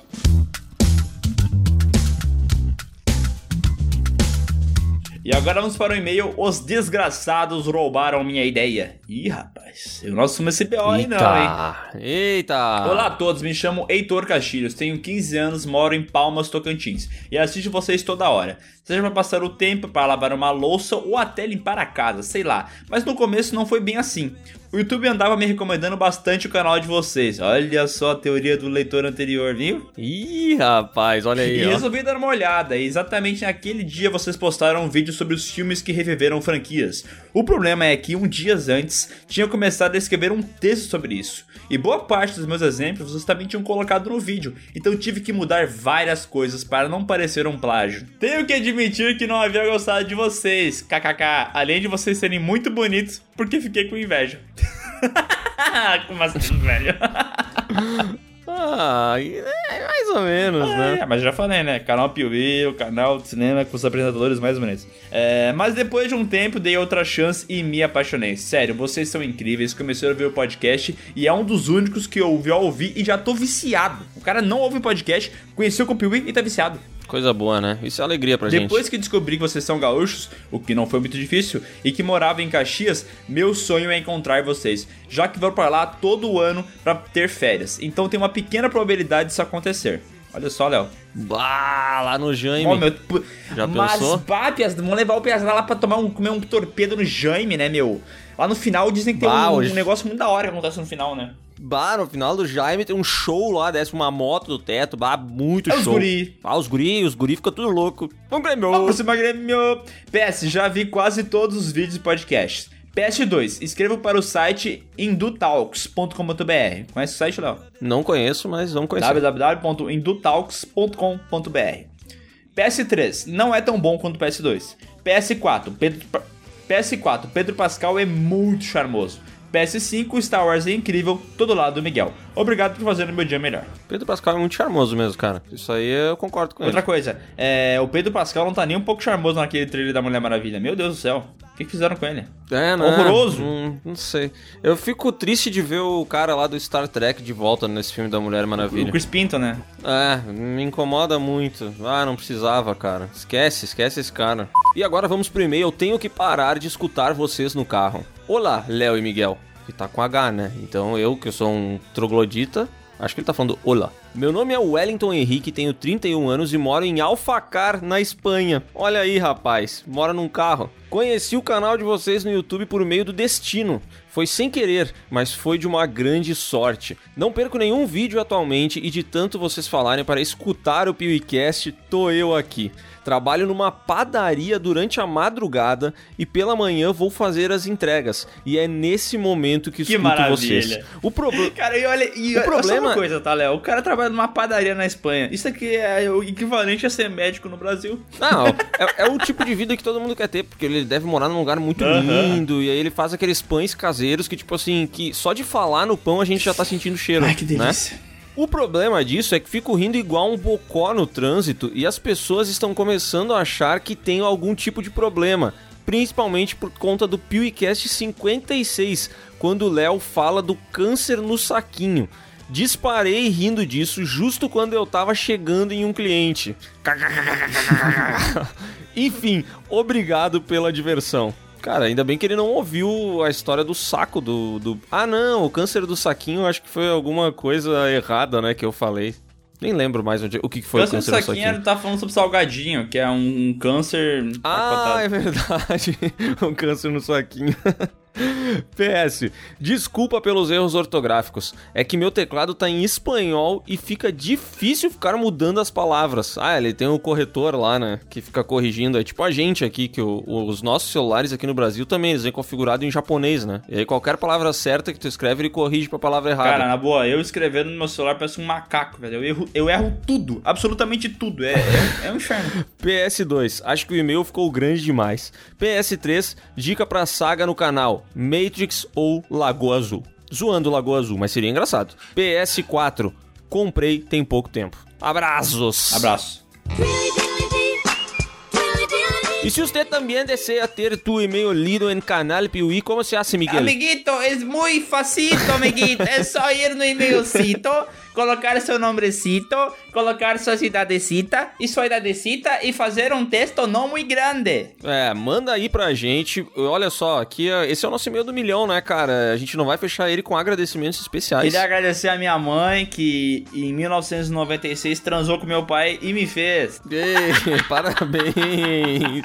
Mas agora falando sério, vamos fazer uns agradecimentos aqui, começando pelos nossos amigos de sindicato aí, Bruno Valentini e Maurício Sescon, que acompanham o Piuí desde quando isso aqui era tudo mato. Muito obrigado, a gente ama vocês, apesar de vocês serem uns merdas. É, cara, muito obrigado por aquele dia que a gente convidou vocês. Falou assim, vocês são meio merda, mas é, eu acho que vai... É o que tem. É o que tem, entendeu? Vai funcionar. Muito obrigado por vocês terem aceitado e terem sido tão proativos. O Sescom fazendo as artes, já fez artes pagas, artes de graça, porque ele realmente tá curtindo fazer parte do negócio. O Bruno, que deixa de fazer o seu almoço às vezes pra gravar o podcast. Sempre com sono, né? Sempre na hora de dormir do Bruno a gente tá gravando podcast, então obrigado aí por estarem sempre disponíveis e por engrandecerem esse podcast com, com a presença de vocês.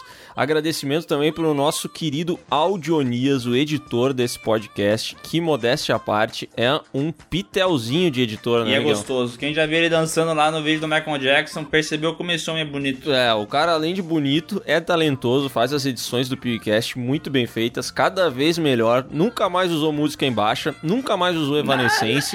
O bicho tá chegando na excelência. Não, não é bem assim. Ele já usou a música embaixo, assim. Mas melhorou bastante. Melhorou muito. A gente te ama, Audionias. Muito obrigado, muito obrigado. Agradecer também o Luca, que cuida das redes sociais do canal Piuí. Que é o nosso social E- media, responde todas as pessoas lá com muito amor e carinho. Ele é realmente uma pessoa boa. Se tem uma pessoa boa nesse grupo do, do, do Piuí aí, é o Luca. Uma pessoa de coração bom. É, um cara que tem um coração puro, Também né? agradecer o Hermano, que edita a- os vídeos do Piuí de lista, geralmente, de terça. Se sai um vídeo na terça, não é mais eu que pego. Infelizmente, eu não consigo mais. E o Hermano tá sempre aí e conseguiu entender o estilo do Piuí. E os vídeos continuam bons. É, não, maravilhoso. O mano até sugeriu aí algumas mudanças e tal, e funciona muito bem com a gente. Obrigado pro hermano. Agradecer também ao Dirson, que nos emprestou câmera uma vez na vida aí, mas na verdade umas muitas vezes na vida, né? Algumas muitas, né? Algumas muitas muitas vezes na Queria vida. agradecer também ao Felipe lá que morava comigo. Falei mal dele aí numa, num podcast. Ele ficou chateado, mas amo ele. Ele emprestou a câmera pra nós também. Emprestou contra a vontade, né? Porque a gente meio que pegou. Ah, mas mesmo roubou, assim, né? ajudou o canal Piuí de alguma maneira, né? É, ajudou o canal Piuí. E, cara, agradecer a todo mundo aí, todas as marcas, as empresas que apoiam o canal Piuí, que acreditam no nosso trabalho, que veem que a gente faz as coisas é, com amor, carinho e verdade. O Piuí não é enlatado. O Piuí nega um bilhão de propostas todos os dias. Tá, não é um bilhão de propostas, vai. Mas a gente não anuncia merda, né? A gente só anuncia as coisas que a gente gosta, os anunciantes confiam na gente e é muito da hora ter eles junto com, com nós aqui nesse trem Queria maravilhoso. agradecer também a minha mãe. Por- por quê?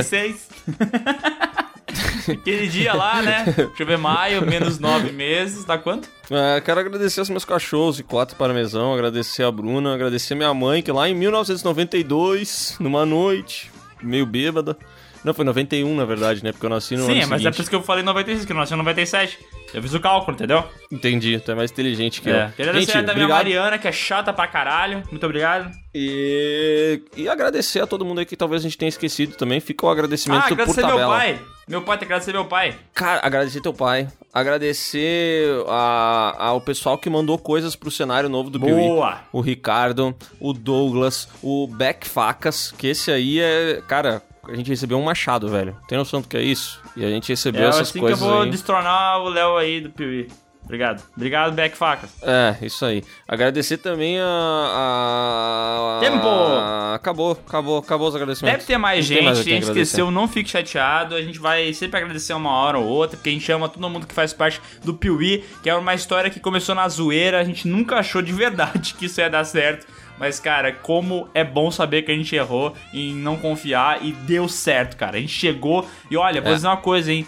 É, você pode não parar pra pensar nisso às vezes, mas o Piuí é um dos maiores canais de cinema do Brasil, velho. E pode ser o maior. E será o maior. E olha só, antes da gente encerrar, eu gostaria de terminar isso aqui em alto astral, né? Não só agradecendo a esse um milhão de pessoas que, que acompanham a gente, mas lembrando da história do Ben 10. Eu não sei se tu, se tu se importa da gente relembrar essa Eu não história. me importo, inclusive eu acho que o Ben 10 é um dos maiores. É, um dos maiores efeitos morais que teve na gente, entendeu? Porque a gente nunca ficou tão feliz vendo um vídeo e talvez foi uma grande motivação pra gente continuar, né?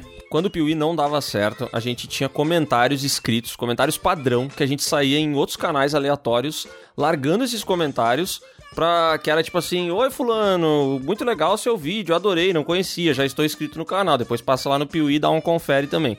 Só que a gente comentava isso sem critério nenhum. A gente ia no YouTube e pesquisava tipo assim, gamer. E aí aparecia o canal do Juninho Gamer. E a gente entrava no canal do Juninho Gamer e comentava.